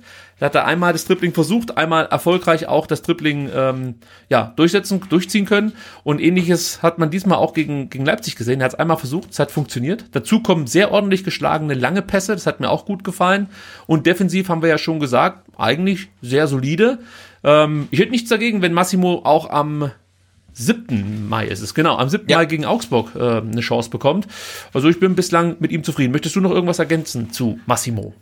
Äh, nee, ich bin da ähm, ganz bei dir. Also ich würde ihn auch äh, gerne noch mal in der Startelf sehen und ich weiß auch, dass ihn viele äh, kritisch sehen, äh, aber ich finde, der hat sich jetzt eigentlich verdient, äh, ja, die Saison da ähm, auf der rechten Seite zu Ende zu spielen, um sich mal ähm, Spielpraxis zu holen und ja, wenn ich, ich jetzt die äh, Auswahlmöglichkeit hätte, Stenzel oder Massimo, dann sehe ich tatsächlich ähm, eher äh, Massimo auf dem Platz, weil er ja einfach ein bisschen agiler ist, ein bisschen dynamischer, ein bisschen mehr nach vorne bringt. Ähm, klar, Timing stimmt nicht immer, ähm, Genauigkeit stimmt noch nicht immer, aber ich glaube, das, das kann tatsächlich noch werden. Und wenn du auf der rechten Seite da auf dem Flügel einfach einen schnellen, physisch starken Spieler hast, ist das, glaube ich, ähm, schon viel wert. Wenn Sosa zurückkommt und Kulibali dann sozusagen frei wäre für die rechte Seite, für wen würdest du dich dann entscheiden? Kulibali oder Massimo? Äh, tatsächlich für Massimo. Also ich, ich, ich sehe Kulibali gerade echt kritisch. Also ich finde, ähm, also ich sehe jetzt zum Beispiel im Spiel äh, gegen Leipzig nicht, warum er 75 Minuten auf dem Platz steht. Also ich, ich weiß nicht, was er ähm, der Mannschaft aktuell ähm, bringt. Also wir haben schon gesehen, was er der Mannschaft bringen kann, ähm, aber aktuell sehe ich das echt gar nicht, dass man ihn sogar dann von der äh, von von seiner rechten Seite jetzt auf die linke Seite zieht. Ähm, boah, also ich- also ich finde, er hat auch sehr, sehr viele Spiele gemacht in, in seiner ersten Bundesliga-Saison und ähm, so für meinen Geschmack ist er echt einfach so ein bisschen, bisschen drüber. Und äh, Sorry. ja, ja, und äh, genau, und ich, also ich habe auch jetzt in den letzten Spielen nicht unbedingt gesehen, äh, ja, wel, welchen Mehrwert er dem VfB bringt. Ja, vor allem, wenn es dann so eine Abwehrschlacht ist. Habe ich mir auch Ja, gedacht, eben, ja. ist ja Scholinov fast schon der bessere Spieler für solche Situationen, weil der ähm, noch ein bisschen, ja, die, tue ich mir auch schwer damit. Er wirkt natürlich auch manchmal ein bisschen, äh, überzieht manchmal ein bisschen Schulinov, aber ich wollte eigentlich sagen, dass, dass Schulinov in der Defensive den stabileren Eindruck macht. Aber er ist manchmal so ein Ticken drüber. Also wahrscheinlich muss man sich da zwischen ähm, ja, gelb vorbelasteten Spieler und dann halt ein, Kulibali, der oft auch nur begleitet, entscheiden. Ähm, ja, Sonst Aber das war was, was ich jetzt am, am Sonntag gar nicht verstanden habe. Ne? Also warum, warum wechselt Materazzo äh, ähm, ihn dann? Ähm, wann hat er gewechselt? 75. Ähm, ja, 75. Ne? Also äh, nee, er hat er hat äh, Kulibali quasi durchspielen lassen. Ne? Also er hat Stimmt, äh, 88. war es. 88 Minuten. Ja, und ja. das verstehe das verstehe ich wirklich nicht. Also das würde ich ihn dann gerne mal fragen. Also warum spielt ein Kulibali 88 Minuten, wo man sieht, hey, das funktioniert halt in dem Spiel einfach nicht und äh, ähm, die Qualitäten, mit denen er uns begeistert hat in der Hinrunde, in, vor allen Dingen in Spielen gegen Dortmund oder auch ein Stück weit gegen die Bayern, ja, das funktioniert halt nicht mehr. Vielleicht haben sich jetzt seine Gegenspieler auf ihn eingestellt, aber dieses dieses Chaos-Element, dieses unvorhersehbare, die diese wilden Dribblings, die kommen halt nicht mehr. Ähm, dann fehlt halt so ein bisschen taktische Disziplin, äh, Defensivverhalten und ich habe jetzt am Sonntag nicht gesehen oder ich als Laie habe nichts gesehen, ähm, was ihn halt 88 Minuten dann spielen lässt. Ja, ich kann da auch jetzt äh, wenig dazu beitragen, dass äh, äh, Kulibali hier äh, ein Alibi geben würde. Also ja, war zu wenig und ist seit seit einigen Spielen schon zu wenig. Der wirkt einfach drüber. Also dem würde so eine Pause und die hat er ja jetzt durch durch äh, die DFB-Pokalphase. Ähm, tut ihm, glaube ich, ganz gut. Ich hoffe einfach, dass er jetzt nochmal Kraft schöpfen kann, weil ich könnte mir schon vorstellen, dass Mat Matarazzo ihn auch weiterbringen wird. Einfach aufgrund dessen, dass halt momentan so viele Verletzte zu beklagen sind. Aber sollte Sosa noch irgendwie wieder fit werden, ja, hätte ich nichts dagegen, wenn der dann wieder auf der linken Seite rumturnen würde. Das ähm, ja, aber ich meine, Kulibali oder, oder Kulibali, äh, wie Dittmann sagen würde, hat jetzt einfach 30 Spiele gemacht. Ne? Ja, also das ist brutal. Ja. Absolut. Und das erste Spiel für den VfB, zumindest für den Bundesliga-Kader, hat Mosanko gemacht. Der kam in der 74. Minute für Kalajdzic und äh, ja, wir haben es vorhin schon mal ganz kurz angerissen. Der hatte jetzt nur vier Ballaktionen. Immerhin hat er zwei Pässe gespielt und beide kamen an. Das ist schon mal ein kleines Erfolgserlebnis. Aber du hast gemerkt, das Timing passt noch nicht so richtig und er braucht vielleicht auch noch war mit Sicherheit auch nervös. Ich meine, der macht hier gerade mit 17 das erste Bundesligaspiel. Aber was ich viel wichtiger fand, war halt einfach so dieses Zeichen, ähm, dass Mislintat und Hitzesberger ihren Weg konsequent weiterverfolgen und diesen jungen Spielern die Möglichkeit geben. Natürlich war es dann Materazzo, der ihn einwechselt, aber äh, trotzdem steht für äh, äh Mosanko für mich für, für eben diese neue DNA des VfB oder diese alte neue DNA vom VfB, dass die Jungen hier ihre Chance bekommen. Und das ist vielleicht auch ein Zeichen für mögliche Neuzugänge. Hey, wenn du deine Leistung bringst, wenn du im Training überzeugen kannst, wir werden dich reinschmeißen und du wirst die Möglichkeit bekommen, hier beim VfB zu spielen. Also deswegen war mir die Einwechslung von Mosanko dann auch nochmal wichtig. Ja. Ja, total. Also und ähm, ich glaube, den werden wir dann, werden es ja nicht erwartet, aber dann vielleicht auch nochmal äh, sehen. Und wenn er dann vielleicht gegen Augsburg beim Stand von 4 zu 0 äh, eingewechselt wird und nochmal mit uns spielen kann oder so. Nee, aber ich finde das gut. Also es zeigt ja wirklich, äh, ist das beste Beispiel äh, für, für die Durchlässigkeit äh, ja von der äh, U21 beziehungsweise U19 in den Profikader, äh, dass man da oder wie schnell man da dann tatsächlich äh, durchrutschen kann. Und ich fand das so großartig, äh, wie, wie, wie sehr sich äh, Sanko auch über sein Profidebüt ähm, gefreut hat, weil wenn man seine ähm, Instagram Story gesehen hat, das waren ja keine Striche mehr oben, das waren ja Punkte. Sowas sieht man eigentlich sonst nur bei Ina Ogo. Und äh, der, der, der hat sich unfassbar gefreut und ich habe es total gegönnt und man hat ja auch gesehen, also der ist dann ja, ähm, hat dann den, den Leipziger Keeper angelaufen in Höchstgeschwindigkeit und so weiter. Der, der hatte einfach Bock und ähm, das hat einfach Spaß gemacht und ich hoffe, wir sehen in der restlichen Saison äh, ihn auch noch für ein paar Minuten. Ja, hätte ich nichts dagegen. Also würde mir auch gut gefallen. Ja, Sebastian, äh, Makalür Kempf sagte nach dem Spiel, wir können froh sein, dass uns das am Ende der Saison passiert, wo es nicht mehr um das ganz große Ganze geht und wir am, retten und wir am rettenden Ufer stehen. Ja, nur ein Sieg im April, grundsätzlich jetzt halt äh, vier Niederlagen am Stück. Müssen wir uns Sorgen machen? Äh, oh nee, ich mache mir eigentlich keine Sorgen. Aber klar, wenn man jetzt, ähm, das hat ja der Max im Rasenfunk gemacht, der macht ja bei englischen Wochen immer die englische Woche-Tabelle. Mhm. Und ja, der VfB geht halt mit null Punkten raus. Ähm, das ist nicht so gut, wenn man dann halt bedenkt, äh, Wolfsburg, Leipzig, Union Berlin auswärts, da kann man auch mal als Aufsteiger null Punkte holen. Ähm, ist nicht so schlimm, wenn man dann bedenkt, wie man ähm, im letzten Jahr oder äh, sorry im, im, in der Hinrunde ähm, gespielt hat, hat man auch gegen Wolfsburg Leipzig nichts geholt und äh, gegen Union Berlin halt äh, in den letzten Minuten noch zwei Tore geschossen. Also ich, ich mache mir da keine Sorgen ähm, und wir sind ja in der Saison alle so wahnsinnig positiv. Und da muss ich sagen, ich finde, wenn man einen positiven mm, Aspekt im Ganzen abgewinnen will, kann man ja auch sagen, jetzt lernt die Mannschaft auch mal äh, Misserfolg kennen. Ne? Vier Spiele in Folge verloren ähm, hatten wir gar nicht. Und da ist es mir tatsächlich lieber, man ähm, hat jetzt mal so eine Misserfolgsphase in einer äh, Saison, äh, im Saisonabschnitt, wo es nichts mehr ausmacht, als wenn du das dann nächste Saison hast, wo es dann irgendwie äh, wirklich Crunch-Time ist. Ne? Und mhm. äh, ja, jetzt weiß man halt mal, wie das sich anfühlt, wenn man vier Spiele nicht gewinnt. Da muss man mit umgehen. Ich hoffe natürlich, dass man jetzt aus den verbleibenden drei Saisonspielen, äh, äh, gerade gegen Augsburg und gegen ja, Bielefeld eigentlich ja, auch nicht. Äh, es tut dir weh, das zu sagen. Ja, aber ich hoffe, dass man trotzdem mit einem positiven Gefühl aus aus der Saison rausgeht, ne? Weil jetzt klar, wenn man noch nochmal drei Spiele verlieren würde, dann wäre man genauso schlecht wie Werder Bremen aktuell mit sieben Niederlagen am Stück. Aber das will ja niemand und deswegen hoffe ich jetzt natürlich auf ein Erfolgserlebnis gegen Augsburg, ähm, dass Spieler und vor allen Dingen auch wir Fans mit einem mit, mit dem guten Gefühl aus der Saison rausgehen, dass wir eigentlich die ganze Spielzeit über hatten. Ja, aber äh, ja, dass es jetzt mal viele Niederlagen am Stück gibt, also da hätte ich jetzt äh, vor der Saison gesagt, klar, wird es das geben und jetzt kommt das in der Endphase der Saison und es macht halt einfach nichts mehr aus. Das ist ja ganz wunderbar. Also ich muss ganz ehrlich sein, also gegen Augsburg und gegen Bielefeld möchte ich nicht verlieren. Also gegen Augsburg natürlich jetzt mit Weinziel möchte ich eigentlich gewinnen. Das ist für mich auch wichtig, dass der, dass der VfB jetzt gegen Augsburg gewinnt. Absolut, um ja. Diesen Negativ also gegen Augsburg musst, musst du gewinnen. Also ja. nach, nach, nach, nach vier Niederlagen in Folge, ja, das ja. musst du eigentlich gewinnen. Ja. Und gegen Bielefeld will ich halt auch nicht verlieren. Ich weiß, für dich ist das hart und ich, ich muss ganz ehrlich auch sagen, Bielefeld wäre mir deutlich lieber in der Liga als äh, Hertha, gar keine Frage. Und natürlich spielt dann auch noch Bremen eine Rolle. Aber ich finde es da eigentlich ganz charmant, dass, dass, dass Bremen ja nur verlieren kann. Sollten sie absteigen, wäre das scheiße. Und sollten sie drin bleiben, müssen sie Davy Selke für 15 Millionen kaufen. Also du, du kannst es drehen, wie du willst. Für Bremen ist es einfach nur eine Katastrophe, egal wie die Saison ausgeht. Und ähm, ich habe dann trotzdem mal geschaut, äh, um jetzt hier nochmal aus meiner Sicht die Frage zu beantworten, ob man sich Sorgen machen muss. Wie lief das eigentlich in der Hinrunde ab? Und da fällt natürlich auf, dass der VfB zum jetzigen Zeitpunkt schon zwei Niederlagen mehr hat als in der Hinrunde, aber trotzdem könnte der VfB mit zwei Siegen aus den letzten drei Spielen mehr Punkte in der Rückrunde holen als äh, in der Hinrunde. Hätte ich jetzt auch so nicht erwartet. Mhm. So vom Bauchgefühl sieht alles ja viel schlechter aus, aber ist es gar nicht. Und ich finde, diese zwei Siege sind durchaus möglich. Also du hast halt Augsburg, Gladbach und, und Bielefeld und da zwei Siege zu holen aus diesen drei Spielen ist, glaube ich, jetzt nicht übertrieben von der Erwartungshaltung her. Und sollte das gelingen, hätte der VfB in der Rückrunde, also jetzt gehen wir mal davon aus, man verliert gegen Gladbach, dann hätte der VfB in der Rückrunde 23 Punkte geholt, in der Hinrunde waren es 22 und ähm, ja, das wäre dann sehr solide, würde ich mal behaupten. Und äh, was ja auch oft thematisiert wurde, äh, äh, Abwehrsorgen. Ja, müssen wir uns Sorgen machen, was die Defensive angeht. Und auch da ist das, glaube ich, einfach so ein Trend aktuell, dass wir halt viele Gegentore bekommen haben gegen Dortmund, gegen Bayern, gegen äh, Wolfsburg.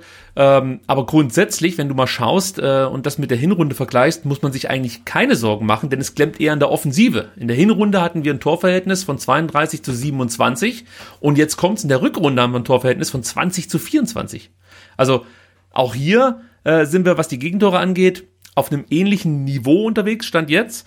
Ähm, aber das Problem ist halt die Offensive. Wir, wir schießen nicht mehr so viele Tore. Und das kann man, glaube ich, schon damit äh, begründen, dass halt so viele äh, wichtige Offensivspieler aktuell fehlen. Also die kompensierst du halt nicht so einfach. Deswegen würde ich dir recht geben, wir müssen uns keine Sorgen machen. Und das ist doch auch mal schön. Gut, Sebastian, lass uns weitermachen mit dem lustigsten Thema für heute. Denn Markus Weinziel übernimmt beim FC Augsburg. Ja, unser nächster Gegner am 7.5., wir haben es ja vorhin schon gesagt, steht dieses Spiel an am Freitagabend auf The Zone. Und ähm, ja, Weinziel übernimmt für Heiko Herrlich, der ja erst im März 2020 die Nachfolge von Martin Schmidt angetreten ist. Und jetzt sagt auf einmal Stefan Reuter, Markus Weinziel ist unsere absolute Wunschlösung und neuer Trainer beim FC Augsburg. Wie überrascht warst du, dass Markus Weinziel überhaupt nochmal einen ähm, Bundesligisten trainieren darf? Äh, ja, schon ein bisschen, aber ich finde, das ist auch grundsätzlich so eine Tendenz ähm, in der aktuellen Bundesliga-Saison. Äh, es ist irgendwie so eine Retro-Saison. Ne? Auf einmal ist Friedhelm Funkel wieder bei Köln. Bei Mainz holen sie tatsächlich auch mit Erfolg äh, einen Heidel und einen äh, eben jenen Martin Schmidt irgendwie zurück. Und ähm, ja, jetzt holt äh, Reuter dann tatsächlich auch Weinziel zurück. Und man hat ja auch gelesen, und das fand ich eigentlich am absurdesten, ähm, dass Werder Bremen, wenn sie jetzt dann äh, nicht an Florian Kofeld festhalten, wenn er jetzt dann vielleicht im DFB-Pokal verliert, dann tatsächlich tatsächlich auch irgendwie ähm, Thomas Schaf als Kandidaten haben, wo ich auch denke, sind in den letzten 20 Jahren denn keine neuen Trainer irgendwie auf, also wirklich niemand auf den Markt gekommen. Ne? Und ähm, ja, und es ist äh, tatsächlich Markus Weinziel wieder Trainer in Augsburg, ähm, hat ja dann heute auch gesagt, es fühlt sich an wie nach Hause kommen, wo ich dachte, ja, du kommst ja auch nach Hause, ne? Und ähm, er hat sich sehr gefreut, äh, äh, äh, die Spieler wiederzusehen, die er noch von von damals kennt. Und da habe ich mal geguckt und tatsächlich ähm, ich kenne mich jetzt im, im Augsburger Kader äh, nicht so gut aus, aber tatsächlich äh, Finn Bogerson und Framberger, die äh, waren 2016 schon da, also vor fünf Jahren, äh, als er dann gehen musste.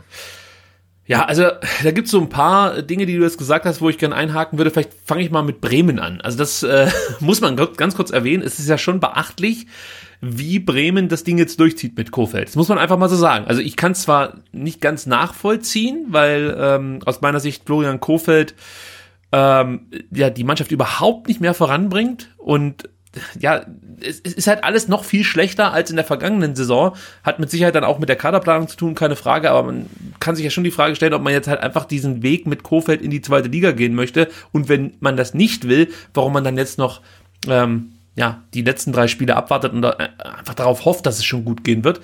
Äh, auf der anderen Seite hat man bei Bremen auch immer das Gefühl, man muss immer im eigenen Sud schwimmen. Also so wirklich bereit, mal eine externe Lösung ähm, ja, aufzunehmen, ist man nicht. Und, und, und deswegen macht dann wieder diese Nummer mit Schaf irgendwie auch absolut Sinn in Bremen, dass man halt jemanden nimmt, den man schon kennt, der aus dieser Werder-Familie kommt. Jo, äh, ich meine, auf der anderen Seite ging es halt lange Zeit gut darf man halt auch nicht vergessen. Also Bremen hatte ja Erfolg äh, mit diesem Modell und im Gegensatz zum VfB sind sie bislang nicht abgestiegen. Also von daher sollten vielleicht auch die Klappe halten ne? mit den Einschätzungen. Nee, nee, absolut und ich finde es ja auch, auch gut, dass das Werder Bremen ja quasi traditionell am, am, am Trainer festhält, ne? also lange festhält. Ähm, aber ich finde, nach 30 gespielten Partien kannst du ja jetzt nicht sagen, äh, dass das Pokalspiel ist ein Endspiel. Ich finde, jetzt musst du halt sagen, äh, wir machen mit Kofeld die Saison zu Ende und ja. wir steigen mit dem dann eventuell auch ab. Oder nee, er ist nicht mehr der Richtige. Aber jetzt dann wirklich äh, als äh, ein Tweet dann zu verfassen, Florian Kofeld bleibt Trainer. Ich meine, er ist halt Trainer, das, das kannst du ja, ne, äh, Breaking News, Trainer bleibt Trainer. Also entweder du sagst jetzt, ähm, nee, er ist weg, oder du sagst, hey, und zur Not gehen wir mit dem dem auch runter. Es gab ja auch schon Teams, die haben das dann so kommuniziert, dass sie gesagt haben, das ist unser Trainer, wenn wir absteigen, dann mit ihm und er, ihm trauen wir auch dann den Wiederaufbau in der zweiten Liga wieder zu.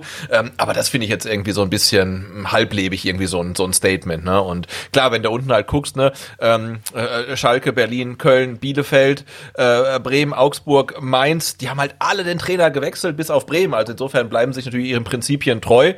Mm, aber das jetzt dann vom Pokalspiel irgendwie abhängig zu machen, und so habe ich es irgendwie rausgelesen, dass es so wäre, finde ich dann auch wieder komisch. Ja, sehr Aber zurück zu Weinziel. Ja, zurück zu Weinziel, genau. Und da wundert es mich tatsächlich, weil ich finde, er hat fachlich keine gute Figur gemacht äh, nach seinem Weggang aus Augsburg und auch menschlich hat er halt überall Brachland hinterlassen. Also in, in oder auf Schalke da hat ja fast jeder Spieler über ihn geschimpft. Und auch beim VfB hat man das immer wieder durchgehört, dass er jetzt so in der Kommunikation mit der Mannschaft nicht der allercoolste war. Also es fängt schon damit an, dass er halt immer nur Deutsch sprechen wollte und das auch nicht zugelassen hat, dass man dann irgendwie mal einfordert, das Ganze in der Muttersprache eines äh, zum Beispiel Franzosen oder so dann äh, zu kommunizieren, was man eigentlich vorhat.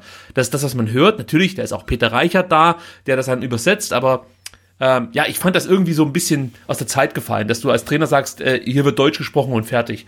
Also ich finde durchaus, ähm, dass man inzwischen ähm, zumindest vielleicht auch auf Englisch coachen kann. Und wenn du halt siehst und jetzt auch hörst in der Corona-Zeit, bei den meisten Mannschaften ist es ja gang und gäbe inzwischen, dass die, dass die Trainer die Kommandos auf Englisch weitergeben.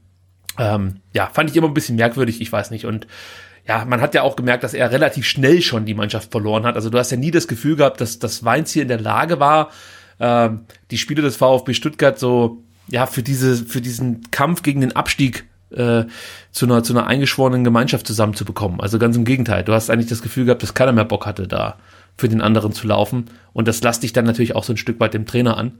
Deswegen war ich schon überrascht, dass auch Reuter, vor allem nach den, nach den Problemen, die ja auch Reuter mit Weinziel hatte, als, als Weinziel unbedingt zu Schalke wollte, ja, ja, eben, ja. ja. gesagt hat, das ist meine absolute Wunschlösung. Und dann denke ich mir, mein Gott, also was sind das für Drogen, die man da in Augsburg bekommt? Äh, das scheint schon äh, ganz Gute zu sein, muss man sagen. Und ähm, ja, es ist natürlich wahnsinnig brisant, muss man fast schon sagen, und spektakulär, dass Weinziel ausgerechnet jetzt sein erstes Spiel dann auch gegen den VfB wieder hat. Äh, wir erinnern uns, vor fast genau zwei Jahren wurde er nach dem 0 zu 6 in Augsburg entlassen. Es war wirklich mit einer der schwärzesten Stunden, die ich äh, als VfB-Fan je miterleben musste, weil es halt so eine absolute Bankrotterklärung der Mannschaft und äh, auch gleichzeitig äh, des, des, des, des, des eingeschlagenen Weges war. Also, weißt du, also immer, immer irgendwie so an, an so Typen wie Weinziel oder davor auch Korkut festzuhalten, hat man ja als VfB-Fan gar nicht mehr richtig nachvollziehen können. Bei Korkut mache ich immer noch so eine kleine Ausnahme, weil du hast zumindest gesehen, was er vorhat mit der Mannschaft. Das hat uns nicht gefallen, ja, dieser, dieser äh, destruktive Fußball, aber du wusstest, was du bekommst, so ein Stück weit, ja. Das, das, das war halt so. Und bei Weinzer wusste ich nie, was eigentlich sein Plan ist. Und die Mannschaft offensichtlich auch nicht. Ja, ja das war das Erschreckendste zu sehen, ne? dass äh, unter, unter Weinziel eigentlich immer der Spieler, der den Ball hatte, die ärmste Sau auf dem ganzen Platz war, weil Nee, aber niemand wusste, was er machen soll. Ja, es gab keine Automatismen. Ähm, ein Spieler hatte den Ball und wusste nicht, soll ich ihn jetzt lang spielen, soll ich ihn kurz spielen, soll ich ins Dribbling gehen. Es, es, gab, es gab keine Vorgaben und das war ja wirklich furchtbar mit anzugucken. Ne? Also, ich weiß nicht, vielleicht wird es ja in Augsburg jetzt viel, viel besser als damals beim VfB. Hatte jetzt ja auch Zeit, ähm, sich äh, ganz viele andere Spiele anzugucken und so weiter. Aber das war äh, unter in, in Stuttgart halt wirklich deprimierend anzugucken. Das stimmt. Und äh, ich habe natürlich jetzt auf Twitter so ein bisschen quer gelesen und ganz viele schreiben schon, ähm, mein Gott, ich weiß genau, wie das läuft. Jetzt ausgerechnet Weinziel und was weiß ich. Aber ich habe nachgeschaut, Leute. Wir brauchen uns keine Sorgen zu machen. Es gibt keinen Weinziel-Effekt. Äh, also das kann ich jetzt hier wirklich belegen mit Zahlen, denn Weinziel wirkt von Tag eins an. Das kann ich euch versprechen. Das hat man schon beim VfB gesehen. Da startete er mit drei Niederlagen und 0 zu 11 Toren. Wir haben es damals den Highway to Hell genannt und äh, wir sollten recht behalten. Es war wirklich dann die Hölle irgendwann. Und auf Schalke startete er sogar mit fünf Niederlagen und 2 zu 10 Toren. Und ähm, auch in Augsburg, also als er zum ersten Mal beim FC Augsburg äh, angestellt äh, war, ich glaube 2012 ging das los, startete er mit vier Niederlagen und zwei Unentschieden und auch 2 zu 10 Toren. Also auch da ging es überhaupt nicht gut für Markus Weinziel. Und dann habe ich mal geguckt, wie es in Regensburg lief. Das war ja so seine Station, wo er so richtig auf sich aufmerksam machen konnte und plötzlich auch interessant wurde für ja, Zweitligisten, Erstligisten und Augsburg hat er dann, dazu, äh, hat dann halt zugegriffen. Und selbst da konnte er sein Trainerdebüt nicht gewinnen. Spielte 0 zu 0 im Auftaktspiel. Also ich würde mal sagen, Weinziel ist halt kein Typ, der eine Mannschaft direkt mitreißt durch seine Art. Also deswegen meinte ich, er wirkt von Tag eins an. Und ähm, deswegen mache ich mir da ehrlich gesagt auch nicht allzu viele Sorgen. Ja? Also natürlich kann es immer sein, dass du so ein Spiel verlierst. Es sollte zwar so nicht sein. Wenn der VfB verliert, liegt es aber garantiert nicht an Weinziel. Also, das kann ich schon mal für mich ausschließen, dass Weinziel ein Typ ist, der die Mannschaft mitreißt und genau das verändert, was Augsburg jetzt braucht. Also wir sollten da einfach unser Spiel möglichst versuchen durchzubringen und ähm, es gibt ein paar Spieler, auf die muss man aufpassen. Wir werden nächste Woche da, denke ich mal, ein bisschen ausführlicher drüber sprechen. Aber jetzt nur, weil Weinziel dahin gewechselt ist, sich äh, Sorgen machen, ah, nee, sehe ich noch nicht. Ich weiß nicht, ob du das noch. Nee, da, da bin ich bei dir. Also Markus Weinzel macht mir äh, tatsächlich ähm, ähm, keine Angst und äh, ja und äh, ich meine, er weiß, wie sich Niederlagen im Neckarstadion anfühlen. Insofern ähm, wird das dann für ihn keine, hoffentlich keine große äh, Abwechslung sein, wenn er dann wieder zurück nach Stuttgart kommt. Ja, ich würde es gut finden, wenn Markus Weinziel äh, bei egal welcher Trainerstation immer zuerst im Neckarstadion spielt und dann direkt äh, 0 zu 4 untergeht, so wie es ja gegen Dortmund der Fall war. Das war ja Weinziels Trainerdebüt für den VfB Stuttgart, das erste Spiel als VfB-Trainer. Das ging ja richtig in die Hose. Ja, so richtig hängen geblieben ähm, von seiner Trainerigide hier in Stuttgart ähm, sind nur die diese äh, Trainingsjäckchen, die er immer getragen hat, die wirklich richtig schick waren ähm, und halt ähm, de, der Appell an die Journalisten, ähm, dass ja äh, auch sie nicht nach Sandhausen fahren wollen in der kommenden Saison. Naja, und sein großer Ausraster auf der PK. Bin ich etwa schuld, wenn die Spieler äh, irgendwas falsch machen und so? Weißt du das noch? Ja, ja, ja, stimmt. Da habe ich so einen Mitschnitt auch auf Twitter äh, dann gepostet. Habe ich aber nicht wiedergefunden, wollte ich heute nochmal retweeten, habe ich leider nicht wiedergefunden. Ähm, ja, da ist er mal völlig eskaliert und hat die Journalisten und eigentlich auch die eigenen Spieler zusammengeschissen. Das war sogar vor dem Augsburg-Spiel, meine ich.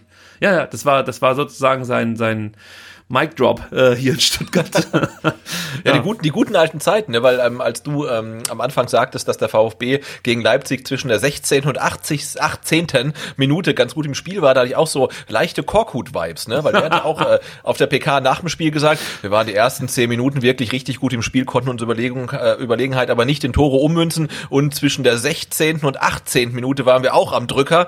Ähm, ja, aber leider konnten wir das Spiel trotzdem nicht gewinnen. Jetzt weiß ich, wo der ähm, Kofeld äh, diese, diese Spielanalysen sich abgeschaut hat. Das stimmt, weil er sieht ja auch zum Beispiel ähm, jetzt nach dem Berlin-Spiel auch nur 15 Minuten, wo es mal nicht ganz so gut lief. Aber sonst war es eigentlich ein gutes Spiel von Werder Bremen, wo ich mir auch denke, okay, wenn du so an, äh, an die ganze Sache rangehst, dann könnte das vielleicht am Ende knapp werden mit dem Klassenerhalt. Sei es drum. Ähm, ja, nächstes Thema ist mal wieder der Transfermarkt beziehungsweise der VfB für die kommende Saison äh, 21-22. Da gibt's wieder ein paar Updates und auch ähm, neue Entwicklungen auf dem Trainermarkt. Und die betreffen natürlich auch den VfB Stuttgart, weil der VfB aktuell einen hochinteressanten Trainer hat mit Pellegrino Matarazzo. Wir wissen ein Lied davon zu singen. Und nach dem Nagelsmann-Abgang ja, ähm, hat sich RB-Geschäftsführer Oliver Minzlaff gedacht, Mensch, lass uns doch mal eine Liste aufstellen mit möglichen Nachfolgekandidaten. Und wen packen wir da drauf? Natürlich als erstes jemanden aus dem Konzern, äh, Jesse Marsch, den Trainer von äh, RB Salzburg. Dann hat Nein, echt jetzt? Okay, wow. Ja, das war für viele eine riesige Überraschung. Äh, und auch hier muss man natürlich sagen, ich kann mir fast nicht vorstellen, dass man sich da irgendwie einigen kann. Also äh, das, das, das wird Salzburg nicht zulassen. Der Matti Nee, Schitz nee, wird nee. da alles in die Waagschale werfen, um den Trainer zu halten.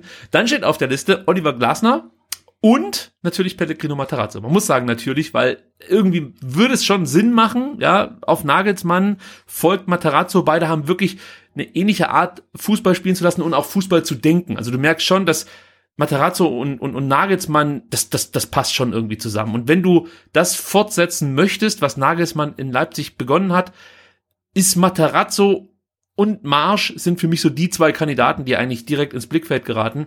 Und wenn ich dann wirklich jemanden nehmen wollen würde, der äh, auch bewiesen hat, dass es in der Bundesliga funktioniert, würde ich, glaube ich, fast auch auf Matarazzo kommen. So ehrlich muss man sein. Das Gute ist, dass der VfB Stuttgart äh, Matarazzo nicht einfach so gehen lassen muss und zum Beispiel eine Verpflichtung von Glasner einfacher oder sich einfacher gestalten würde, weil Glasner eine Ausstiegsklausel hat. Über Marsch braucht man gar nicht reden, da muss man ja nur mit dem Finger schnippen und dann ist der eigentlich mehr oder weniger da. Ähm, und das ist jetzt so ein bisschen die Hoffnung, die ich noch habe. Aber dass Matarazzo interessant ist für RB, ich glaube, das ist wenig überraschend, oder? Ja, nee, nicht, nicht wirklich. Was mich jetzt mehr überrascht, das wusste ich nämlich nicht, dass diese Shortlist, ich habe die auch schon gelesen, ähm, dass sie tatsächlich von äh, Minzlaff lanciert wurde. Ich dachte, das hätten sich ähm, die, die Medien quasi so ein bisschen ähm, zusammen recherchiert, aber dass das wirklich eine offizielle Shortlist ist, ist natürlich äh, schon interessant. Aber ja, grundsätzlich, dass Ja, ich glaube, die Namen hat er so nicht genannt. Ah, ich okay. ich glaube, er hat nur gesagt, wir haben eine Shortlist mit drei Okay. interessanten Trainern zu, äh, erstellt. Ähm, ob er jetzt dann vielleicht im Pressegespräch dann off-air sozusagen dann auch zwei Namen Mhm, oder drei okay. durch Ja, hat schimmern lassen. Ja, aber ich meine, klar, man kann sich man kann sich eigentlich an, an, an eben drei Fingern abzählen, wer da dann äh, wohl interessant ist und ähm, ich finde es jetzt. Ja, aber klar, weil dass, dass, dass dann Materazzo mit draufsteht, ähm, ja, da musst du dir nur mal die, die, die, die Bundesliga-Tabelle ähm, angucken und ähm, von, von oben nach unten gehen. Da haben eh erstmal alle Teams ihre Trainer gewechselt. Ja, Und der, der erste Trainer, der dann quasi noch fest auf der Bank sitzt, wäre dann Urs Fischer. Das passt irgendwie nicht so wirklich. Dann kommt Christian Streich, das passt auch nicht so wirklich. Und dann kommt mit äh, Pellegrino Materazzo halt dann ein, ein Trainer, der dann doch sehr gut irgendwie hinpassen würde, äh, wer- weil er auch eine Vergangenheit mit, mit, mit Nagelsmann hat und äh, ja ähnlich denkt vermutlich ähnlich tickt und so weiter äh, und auf der Bank ähm, von einem sehr erfolgreichen Aufsteiger dann sitzt. Und äh, ja, das ist äh, aus Leipziger Sicht wäre das glaube ich ein relativ mutiger Move, weil äh, ja, Pellegrino Materazzo hat jetzt ähm, im Profifußball ähm, eine Rückrunde äh, in der zweiten Liga trainiert, damit Ach und Krach den Aufstieg geschafft, jetzt eine gute Bundesliga-Saison ähm, wirklich äh, hingelegt, aber ja, also fände ich, fände ich mutig ähm, und das Modell ähm, Jesse Marsch wäre dann vermutlich ähm, eher das, das, das Konservative und ich hoffe darauf, dass es das dann auch wird. Gibt's denn für dich so eine, so eine Schmerzgrenze? Wir haben ja jetzt schon mehrere Trainerabgänge miterlebt in der Saison. Auch diverse Summen, die für diese Trainer bezahlt werden, wurden ähm, uns mitgeteilt. Gibt's jetzt für dich so eine Summe, wo du sagst, okay, da muss man sich dann halt wirklich auch überlegen, ob's ob's noch Sinn macht, am Trainer festzuhalten ähm, oder ob man sich nicht doch trennt. Oder sagst du, nee, es muss alles unternommen werden, um Materazzo hier zu behalten?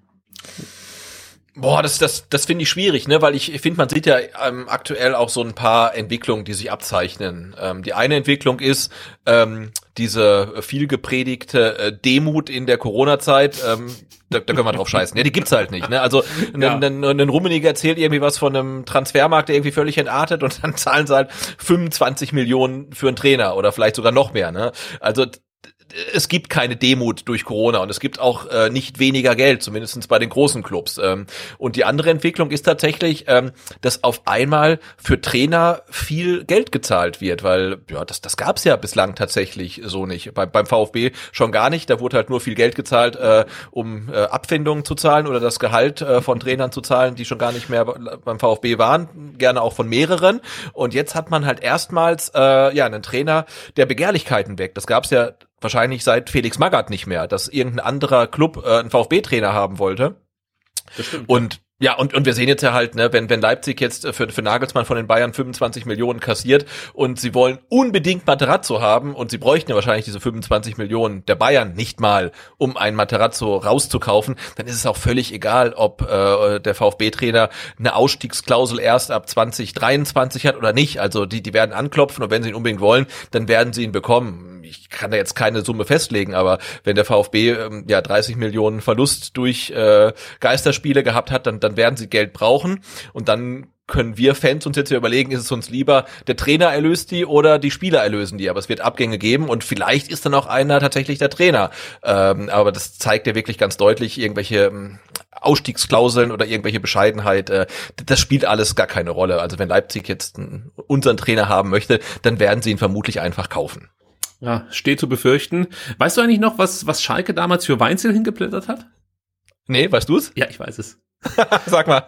Du, du, wirst, du wirst es nicht glauben, aber es ist mehr als ähm, Materazzo aktuell in seiner Ausstiegsklausel äh, ja, äh, ausgehandelt hat. Und zwar liegt da die Ausstiegsklausel ab 2023 zwischen zwei und viereinhalb Millionen bei Materazzo und Weinziers Ablöse lag genau in der Mitte, drei Millionen hat Schalke damals für Weinzel bezahlt. Unglaublich, oder? Also, ich meine, zur damaligen Zeit war es ja noch absurder. Ich meine, wenn du jetzt heute ja, die Summen hörst, sagst du irgendwie, ja gut, was sind da schon drei Millionen? Ja, ein Hütter, weiß nicht, was, was zahlt ähm, Gladbach für Hütter? Ich glaube auch irgendwie vier bis sechs Millionen. Ja, und, ordentlich, ja, auf jeden Fall ordentlich im einstelligen Bereich. Ja. Dortmund zahlt zehn Millionen für Rose, habe ich irgendwie so im Hinterkopf. Ich weiß nicht, ob das jetzt 100% stimmt, aber es ist auf jeden Fall nicht viel weniger.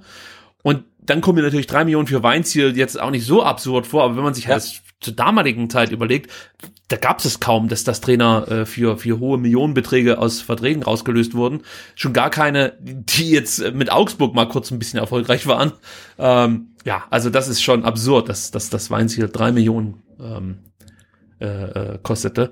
Ja, ich bin gespannt, wie sich das entwickelt, weil Matarazzo ist für mich schon, glaube ich, der Abgang, der am schwierigsten zu kompensieren sein wird, weil ich sehe halt jetzt nicht irgendwie den Trainer, äh, den man da direkt hinsetzen könnte, der A, Erfahrung hat in der Bundesliga und B, dann auch dieses ähm, Konzept, möchte ich mal sagen, das Materazzo, äh, das äh, Missentat und, und äh, Hitzesberger vorgeben, ähm, direkt so weiterführen kann. Also ich gehe jetzt einfach davon aus, dass Missentat auch da wieder irgendwie jemanden aus dem Hut, Hut zaubern könnte. Aber es wäre für mich dann schon echt ein extremer Verlust, Stand jetzt, keine Ahnung, wer dann kommt. Aber hm, wäre mir schon recht, wenn Matarazzo noch mal mindestens ein Jahr dranhängen würde. Ja, das wäre schon schön. Und bei Kempf sehe ich es genauso. Das ist das nächste Thema hier. Ähm, da haben wir ja letzte Woche schon drüber gesprochen, dass Mark Oliver Kempf bislang noch nicht bereit war, das ähm, ja, oder das Angebot des VfB anzunehmen. Ich weiß gar nicht, ob es ein Angebot schon gab damals, aber auf jeden Fall hat man sich unterhalten, also Marc Oliver Kempf, beziehungsweise sein Berater und der VfB Stuttgart. Und dann hörte man halt immer, ja gut, der Kempf, der würde halt gerne zu den Topverdienern aufschließen und er hätte auch gerne eine Ausstiegsklausel, die dem VfB allerdings zu niedrig ähm, war, ist, das wissen wir jetzt nicht so genau. Jetzt hat sich Sven Misseltat geäußert und meinte, wir wollen gerne mit Marc Kempf verlängern und haben ihm nach guten Gesprächen jetzt schriftlich ein konkretes Angebot vorgelegt. Wir wünschen uns, dass es zeitnah zu einer Entscheidung kommt, damit beide Seiten Planungssicherheit haben. Das ist interessant, äh, weil äh, zum einen sagt ja Sven Missentat, es, es, es gab Gespräche, die waren gut, ja, und zum anderen sagt er ja schon auch, wir wollen jetzt nicht irgendwie ein halbes Jahr lang irgendwie hin und her verhandeln, sondern wir wollen jetzt relativ schnell ähm, das Thema Marc-Oliver Kempf und VfB Stuttgart abschließen. Und ich glaube, wir können uns auch darauf äh, einigen, Sebastian, dass Marc-Oliver Kempf entweder verlängert oder dann in der Sommerpause geht. Oder glaubst du, dass man mit Kempf ins letzte Vertragsjahr geht? Nee, kann ich mir nicht kann ich mir nicht vorstellen. Vor allen Dingen, weil du ja wirklich ähm, noch Transfererlöse brauchst.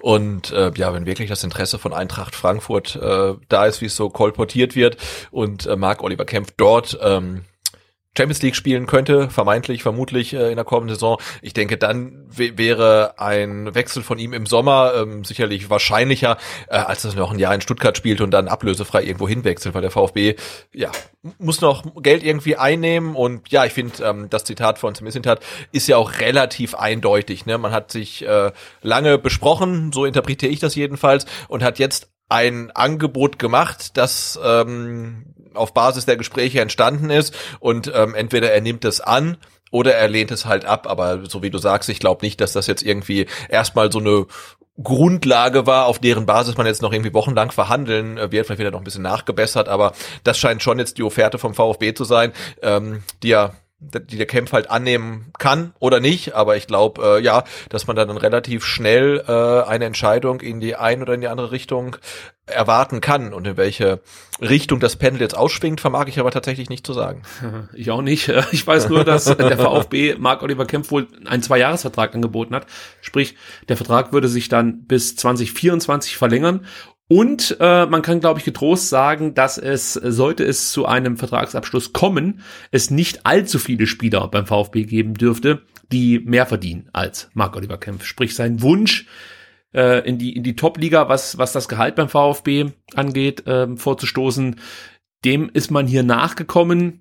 Uh, trotzdem sagt Sven Missentat oder deutet an, dass man halt nicht um jeden Preis hier mit Marc Oliver Kempf verlängern wird. Also sollte der jetzt noch mit der nächsten absurden Forderung kommen, kann ich mir auch gut vorstellen, dass Sven Missentat sagt, nee, dann lassen wir's. Und äh, wir gehen jetzt hier nicht irgendwie komplett irre Forderungen äh, oder gehen auf komplett irre Forderungen ein. Ich erinnere mich auch noch, dass er ja gesagt hat, dass so ganz extreme Gehaltszahlungen wie jetzt Castro aktuellen Vertrag hat, da weiß ich auch nicht genau, wie viel er wirklich verdient. Man hört drei Millionen, man hört fünf Millionen. Ähm, sei es drum, also da hat der Sven Missentat mehr oder weniger schon ganz klar gesagt, diese Summen werden wir nicht mehr bezahlen. Aber ich denke mal, viel weniger als drei Millionen werden es auch nicht sein, die man für Kämpfe hin, hinlegen müsste. Jahresgehalt. Ja, wir werden es nicht ganz genau wissen, aber ähm, wir werden äh, miterleben, ob Marc Oliver Kempf dann auch in der kommenden Saison das Trikot des VfB trägt und ähnliches ähm, werden wir auch erleben, äh, wenn es um die Personalie Kobel geht. Wir haben ja vorhin schon darüber gesprochen, wie toll der in Leipzig gehalten hat und ehrlich, ehrlicherweise muss man sagen, dass er eigentlich die komplette Saison und auch in der Zweitligasaison schon gute Leistungen gezeigt hat. Das sorgt natürlich dafür, dass andere Vereine auf ihn aufmerksam werden. Du hast vorhin so schön gesagt, es lief kein anderes Spiel am Sonntag 15.30 Uhr und der ein oder andere Scout bzw. Kaderplaner wird sich dieses Spiel angeschaut haben und sich gedacht haben, Mensch, so ein Mark Oliver Kempf, ach Quatsch, so ein Gregor Kobel im Tor, äh, das wäre nicht schlecht. Also vielleicht hat sich auch einer aufgeschrieben, dass Mark Oliver Kempf im Tor eine Option wäre, ja, aber wer weiß, wer weiß, ja. ich glaube, die Ablöse, die wir da erzielen könnten für Torhüter Mark Oliver Kempf wäre nicht ganz so hoch wie für Gregor Kobel. Ja, man hört immer mal wieder von Dortmund, die wohl Interesse haben könnten. Ja, die, haben auch, die haben auch eine Shortlist, ne, habe ich gehört. Also so Ja. wie Leipzig eine Trainer-Shortlist hat, hat ähm, Dortmund äh, anscheinend eine eine Torhüter-Shortlist, weil sie mit ihren äh, beiden Schweizer Keepern nicht ganz so zufrieden sind. Ähm, ja, kann man ein bisschen nachvollziehen. Und äh, da steht äh, ja neben ähm, Peter Gulaschi und Kohn Castells von Wolfsburg auch äh, Gregor Kobel drauf. Ja, und ein ehemaliger Stuttgarter. Ähm, ja, der, ach, jetzt habe ich seinen Namen, nie, jetzt entfällt mir sein Name. Äh, spielt in Lissabon. Ach, das gibt's doch gar nicht. Jetzt muss ich hier googeln nebenbei. Alle sitzen vor ihrem Du Empfang. meinst aber nicht, nicht, nicht, äh, nein, meinst du nicht. Spielt er überhaupt noch? Ich sag's dir mit Namen lieber nicht, sonst wieder kommt der lächerlich. So, jetzt müssen wir jetzt. Ach, du meinst äh, Vlachodimos? Lachodimos, das Mensch. gibt's doch gar nicht. Ich, weißt du, wie ich versucht habe, auf diesen Namen zu kommen? Wie heißt der Bruder, der in, ähm, jetzt komme ich nicht auf den Namen, äh, in Sonnenhof, bei Sonnenhof Groß Asbach gespielt hat, Himmel. So, das habe ich mir die ganze Zeit überlegt und ich kam nicht drauf, aber danke, Flachodimos steht auch auf der Liste, ganz genau. Hat sich ja wirklich grandios entwickelt, muss man sagen. Ähm, ja, der kann ruhig nach Dortmund gehen, wenn du mich fragst. Der Kobel soll schön hier, hier bleiben. Aber auch Leipzig hat wohl Interesse an Gregor Kobel, weil der Gulaschi zum einen ähm, ja auch wohl Offerten haben soll von, von englischen Vereinen. Dortmund sei wohl auch interessiert an Gulaschi. Ähm, ja, und, und die bräuchten dann halt eben auch einen neuen Torhüter und da wäre natürlich so ein Kobel gar nicht so verkehrt aus Sicht der Leipziger. Tja, Sebastian, was machen wir denn da? Also das wird wahrscheinlich dann auch wieder eher darauf hinauslaufen, dass der VfB beim richtigen Angebot zuschlagen würde, oder? Also beziehungsweise dann das Okay gibt für einen Abgang. Ich meine, laut, laut, laut Sky ähm, will der VfB ja äh, für Gregor Kobel hat Vertrag noch bis 2024, äh, möchten sie 16 bis 18 Millionen Euro Ablösesumme haben. Das ist auch schon wieder absurd eigentlich. Ähm, und wir erinnern uns, ne, Gregor Kobel vor äh, zwei Jahren äh, gekommen für 4 Millionen, glaube ich, äh, damals. Mhm. Und ich meine, dass der v wie gesagt, absurd, ne, dass der VfB äh, innerhalb von zwei Saisons ähm, mit dem Torwart 14 Millionen Minimum oder 12 Millionen Transfergewinn machen kann. Eigentlich ja in einer, weil man hat ja, ja, ja genau, erst ja. jetzt fest genau. verpflichtet. Genau. Ich glaube, eine Million hat man äh, Leihgebühr bezahlt für das Jahr zweite Liga. Wenn man die jetzt noch oben drauf rechnet, wären es halt immer noch 11 Millionen. Sollte es zu diesen 16 Millionen Ablösezahlung kommen. Genau, das, das ist Wahnsinn. Wahnsinn und eigentlich musste sagen, äh, ne, einen guten oder einen soliden Torwart kriegst du vermutlich auch für äh, für, einen, für einen schmalen Taler, ja. Da musst du eigentlich sagen, okay, wenn so ein Angebot reinflattert, dann muss man sagen, okay, dann ist es halt so. Ähm, andererseits ist es natürlich auch eine Position, auf der du nicht großartig rumexperimentieren kannst. Ne? Also eine Offensive kannst du sagen, komm, wir versuchen es mal mit Klimowitz und mit Kulibali und wenn die dann zünden, ist es super und wenn nicht, dann spielt da jemand anders. Das geht natürlich auf der Torwartposition nicht und du hast jetzt halt wirklich hinten mit Kobel, mit Kempf, mit Anton und auch mit Mavropanos wirklich einen defensiv verbunden, der, der gefunden, der funktioniert und äh, wenn du den halt komplett auseinanderreißt und dann halt einen neuen Keeper holst, der dann halt vielleicht dann doch nicht so funktioniert, haben wir beim VfB auch schon ähm, erlebt. Das haben andere Bundesliga-Clubs schon erlebt, die dann Torhüter geholt haben, ähm, die eigentlich äh, ja viel versprochen haben, aber dann nicht viel geleistet haben. Dann hast du auf einmal hinten auf der Torhüterposition ein großes Problem und ähm, das gilt es halt unbedingt zu vermeiden. Aber klar, andererseits musst du überlegen, der VfB muss Spieler abgeben. Und wenn jetzt halt ein Kobel wirklich einen Transfer plus von 12 bis 15 Millionen bringen würde, ja, ähm, muss man das dann vielleicht sogar machen? Ich, also ich weiß es nicht. Ich würde ihn, ich würde sie alle gerne in der nächsten Saison beim VfB sehen, aber es ist ja klar, der VfB muss Spieler abgeben und da müssen wir uns als Fans natürlich, ja gut, wir entscheiden es ja eh nicht, aber wen willst du dann lieber abgeben? Ein Gonzales, ein Silas oder doch ein Kobel oder ein Kempf? Irgendjemand wird gehen und ähm, ja, und so ganz nüchtern betrachtet ist dann vielleicht sogar der Keeper eine relativ naheliegende Variante. Ich sag, fürs Mannschaftsgerüst, ja, ähm, ist, ist Kobel für mich wertvoller als zum Beispiel ein Silas, als ein Gonzales. Und ich hab absolut, absolut, da, da, da, da gehe ich komplett mit, klar. Ja, deswegen, äh, also das eine sind natürlich die 16 Millionen oder so, die kann man so sehen und sagen, okay, jetzt kriegen wir 16 Millionen, die brauchen wir wahrscheinlich auch aufgrund der Corona-Krise, aufgrund, ähm, ja, grundsätzlich einer, einer schwierigen wirtschaftlichen Situation, in der man sich jetzt aktuell befindet. Ähm, aber auf der anderen Seite denke ich mir halt so, wenn du hier was aufbauen möchtest, wenn du den VfB weiterentwickeln möchtest, musst du natürlich gucken, welche Spieler kannst du auf gar keinen Fall aus diesem Gerüst rauslösen. Und da sehe ich halt einen Kobel wirklich ganz weit vorne. Ich überlege gerade, wer ist mir wichtiger, Kobel oder Mangala? Also wenn ich zwischen diesen beiden Abgängen wählen müsste, selbst da würde ich glaube ich sagen, Kobel wäre mir wichtiger, den zu behalten, weil er halt enorm auch ähm, äh, äh viel dazu beiträgt, die Mannschaft zu führen, gerade die Defensive zu ordnen. Wenn du halt siehst, was der da alles während dem Spiel so macht und, und, und, und Kommandos gibt und so, das ist halt ganz, ganz viel wert und er hat, glaube ich, auch das Standing innerhalb der Mannschaft, dass er der absolute Leader ist in, in dieser Truppe. Ähm, und das ist, glaube ich, ganz, ganz viel wert. Er ist, er ist halt einfach wirklich ein wichtiger Mannschaftsspieler, auch wenn er nur Torhüter ist. Und deswegen wäre ich hier echt vorsichtig zu sagen, okay, ey, dann nehmen wir halt das Geld, wir brauchen es unbedingt äh, und wir holen uns einen neuen Torhüter oder stellen Bretlo da hinten rein. Ich glaube, das kann nach hinten losgehen. Also du verlierst hier vielleicht so einen Spieler, wie ein Ginzek, wie ein Zimmermann, über die wir ja gesprochen haben, die ja dann äh, nach dem guten Aufstiegsjahr gegangen sind und wo alle dachten, ja gut, dann kompensieren wir die halt mit anderen Spielern. Wir haben ja jetzt einen Maffeo und einen Castro und was weiß ich, und auf einmal merkt man, nee, die waren für die Mannschaft unheimlich wichtig. Und hier hast du A, einen Spieler, der mit Leistung wichtig ist für die Mannschaft und dann auch eben noch mit seiner Art und Weise für den, für den, für die Kabine wichtig ist und auch für den Platz. Also, also Kobel ist ein Spieler, hätte ich große Bauchschmerzen, wenn der vom VfB wechseln würde. Ja, also so geht's mir ähnlich. Ich wollte auch, auch nicht sagen, ähm, bitte, bitte sofort verkaufen, Geld, Geld mitnehmen, sondern nee, nee, also du, du hast schon recht. Also er ist ja in dieser Saison ähm, nicht nur hervorgestochen äh, durch durch seine Leistung, sondern auch, ähm, auch wenn man jetzt keine Zuschauer im Stadion hatte, hat man seine Kommandos gehört. Er ist halt auch wirklich sehr, ja, wie soll man sagen, identitätsstiftend halt. Ne? Also er macht jetzt den, den VfB ein Stück weit aus und das macht er äh, eher als zum Beispiel einen Nico Gonzalez, ja, oder oder auch als ein Mangala. Also er ist wirklich sehr, sehr wichtig und ähm, keine Ahnung, man sollte wirklich auf ihn einwirken, dass er bleibt. Vielleicht äh, bietet man ihm die Kapitänsbinde an, wenn er das möchte halt. Ähm, aber ich, ich gebe dir recht, also wenn man mh, mm, sieht, dass der VfB in den nächsten Saisons in den nächsten Jahren diese Entwicklung, die er jetzt eingeschlagen hat, weiterführen will, äh, ist er natürlich ein ganz entscheidender Faktor. Ich finde auch 16 Millionen zu wenig, muss ich ehrlicherweise sagen. Also äh, das mag sein, dass er jetzt für eine Mannschaft wie Borussia Dortmund diesen Wert hat,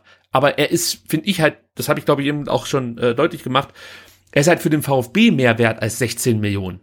Weißt du, also das sind, das ist nicht, das ist nicht so, dass du die 16 Millionen nehmen kannst und dir einen neuen Torhüter dafür holen kannst, sondern du kannst vielleicht 6 Millionen davon nehmen. Und dann bist du halt so in Kategorien, wo du sagen musst, ja, das kann auch nach hinten losgehen. Also ein Torwart für 6 Millionen zu holen. Das, das, das, das muss nicht funktionieren. Also genau, ich, aber ich meine, das, das, das meint ihr, du kannst ja theoretisch einen Torwart holen, mit dem es eigentlich funktionieren müsste. Äh, Raphael Schäfer, ja, also müsste eigentlich funktionieren und es funktioniert dann halt null und ähm, das ist halt eine große Gefahr. Ja, oder du holst halt Bürki, der dann vielleicht frei wäre, wo du dann Ja. denkst, ja, das könnte, der, der ist ja nicht schlecht, also das ist ja, das ist ja kein schlechter Torhüter oder so, aber trotzdem könnte es sein, dass es beim VfB halt nicht so funktioniert. Und dann hast du halt die 6 Millionen ausgegeben, die kostet der wahrscheinlich auch, ich weiß nicht, ob sein Vertrag ausläuft oder so, ich befasse mich nicht mit den Verträgen von Dortmunder Spielern, ähm, Dazu kommt natürlich noch ein deutlich höheres Gehalt. Vermute ich jetzt einfach mal, wenn du so einen Torhüter holst, der auch 6 Millionen kostet, als das, was du aktuell für Kobel zahlst. Und auf was ich hinaus will, ist eigentlich, du musst unbedingt versuchen, Kobel zu halten. Vielleicht gelingt es dir durch eine vorzeitige Vertragsverlängerung, erhöhst nochmal das Gehalt. Äh, du hast das Thema Kapitänsbinde schon angesprochen. Ähm, wenn das was ist, was Kobel reizt, äh, dann wäre das auch nochmal eine Möglichkeit, ihn damit zu ködern. Aber Kobel ist so ein Spieler, da würde ich alles unternehmen, um den irgendwie hier in Stuttgart zu halten. Und wenn es dann natürlich irgendwann nicht mehr geht, weil der Spieler sagt, ich möchte jetzt nach Dortmund, nach Leipzig wechseln und Champions League spielen, ähm, ja, dann kannst du natürlich nichts machen. Aber dann wären mir 16 Millionen, ehrlich gesagt, zu wenig. Äh, das muss ich, das muss ich so deutlich machen. Ja. Genau, also wenn Nagelsmann 25 äh, kostet und der hat noch keinen Ball gehalten, dann ähm, ja, ist so, ja? dann brauchen wir für, für, für Kobel definitiv mehr. Ja. Jetzt wäre ich ein bisschen fies, aber man muss es einfach mal sagen, es sieht manchmal so aus, als ob Kobel schon, äh, als ob Nagelsmann ein paar Bälle gegen das Gesicht bekommen hat. Aber das zählt, glaube ich, nicht mit rein. Das war jetzt auch echt gemein. Unter der Gürtellinie. Jürgen. Nagelsmann ist eigentlich Ja. so ein toller Mann. Äh, zwinker, zwinker. Ja, äh, äh, lass uns ganz kurz noch äh, zwei, zwei junge Spieler hier äh, mit, ein, äh, mit reinholen, die zum einen den ersten Profivertrag bekommen haben und zum anderen eine Verlängerung äh, bekommen haben. Zum einen äh, reden wir von äh, Jordan Meyer, der eben den ersten Profivertrag bekommen hat, 19 Jahre alt, hat jetzt Vertrag unterschrieben bis 2025. Ja, großes Talent im defensiven Mittelfeld, also wirklich ein Talent, das, ähm, glaube ich, deutschlandweit äh, auch bei vielen Scouts schon auf sich aufmerksam machen konnte und da in die diversen Notizbücher den Weg gefunden hat. Ja, der äh, hat, wie gesagt, jetzt diesen Profivertrag Vertrag bekommen und soll im Sommer die komplette sechswöchige Vorbereitung mit den Profis absolvieren und dann will man entscheiden, ob er bei den Profis bleibt oder ob er sich in der U21 weiterentwickeln soll. Und ähm, ja, ich finde es cool, dass der VfB da auch vorangeht. Man hätte ja auch sagen können, man wartet noch mal ein Jahr ab und schaut, wie sich das alles entwickelt, denn man darf natürlich nicht vergessen, Meier hatte zwei extrem schwere Verletzungen jetzt in der Saison zu beklagen, einmal ein Kreuzbandriss und aktuell laboriert er immer noch an einem Meniskusriss. Ähm, ja, aber der VfB sagt, nee, wir müssen so junge Spieler früh an uns binden und ähm, ja, er bekommt jetzt seinen ersten Profivertrag. Auch hier der richtige Fingerzeig, oder? Ja, finde ich, finde ich auf jeden Fall. Ähm, du musst ja wirklich auch, äh, wir feiern ähm, das Modell VfB 2021 ja sehr, aber du musst ja auch wirklich so ein bisschen jetzt die Balance finden. Ne? Also klar, du, du holst halt dann äh, ähm, Talente aus dem Ausland, äh, wie jetzt Alu Kuol und äh, viele zuvor. Ähm, aber du musst natürlich auch gucken, was ist mit unseren Talenten aus dem eigenen NLZ, was machen wir mit ähm, verdienten, mit älteren Spielern, ne? also Stichwort Castro, da kann man dann auch äh, trefflich drüber streiten, ähm, ob da jetzt der Umgang so per perfekt war. Und ich finde, das ist halt ein guter Fingerzeig, dass man sagt, hey, wir holen nicht nur die begnadeten äh, 17, 18, 19-Jährigen aus dem europäischen oder ähm, Übersee-Ausland, sondern nee, also wenn ihr bei uns im NLZ äh, wirklich performt und richtig gut seid, dann ähm, steht euch die Tür zu den Profis auch ähm, offen, auch wenn ihr Verletzungspech hattet und so weiter. Also ich finde es auf jeden Fall den richtigen Weg, das so zu machen. Ja, und Mislintat lässt auch hier wieder den Worten Taten folgen. Er hat immer gesagt, die Tür steht offen. Und äh, er macht sie jetzt hier für Jordan Meyer auf jeden Fall mal äh, ja richtig weit auf und gibt ihm die Möglichkeit, sich im Sommer zu präsentieren und dann eben den Sprung auch wirklich zu den Profis zu schaffen. Wenn nicht, wird er bei der U21 spielen. Aber auch da sieht man ja, dass die, dass der Weg sehr kurz ist von der U21 hoch zu den Profis. Das haben eigene, einige Spieler innerhalb der Saison jetzt schon gezeigt und auch dann halt äh, im Übergang immer wieder bewiesen, dass der VfB da deutlich mehr Wert drauf legt, was so in der U21 los ist, als das in, in, in zurückliegenden Jahren der Fall war. Also von daher finde ich das ein wichtiges Signal an äh, ja auch diverse U19-Spieler, die sich vielleicht schon Gedanken machen, ob es hier beim VfB weitergeht oder ob man nicht woanders hinwechselt, wenn man sieht, dass halt ständig oder häufig junge Talente aus dem Ausland verpflichtet werden.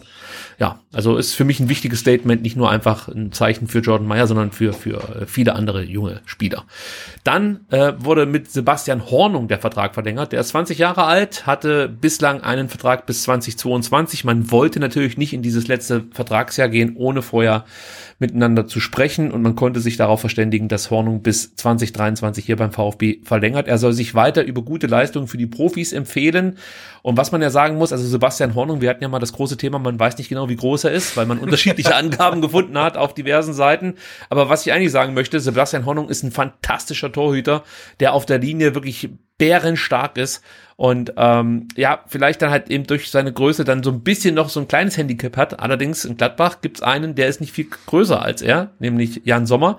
Und auch der hat es eigentlich zu einer richtig großen Karriere gebracht. Also warum nicht, möchte man Sebastian Hornung entgegenrufen.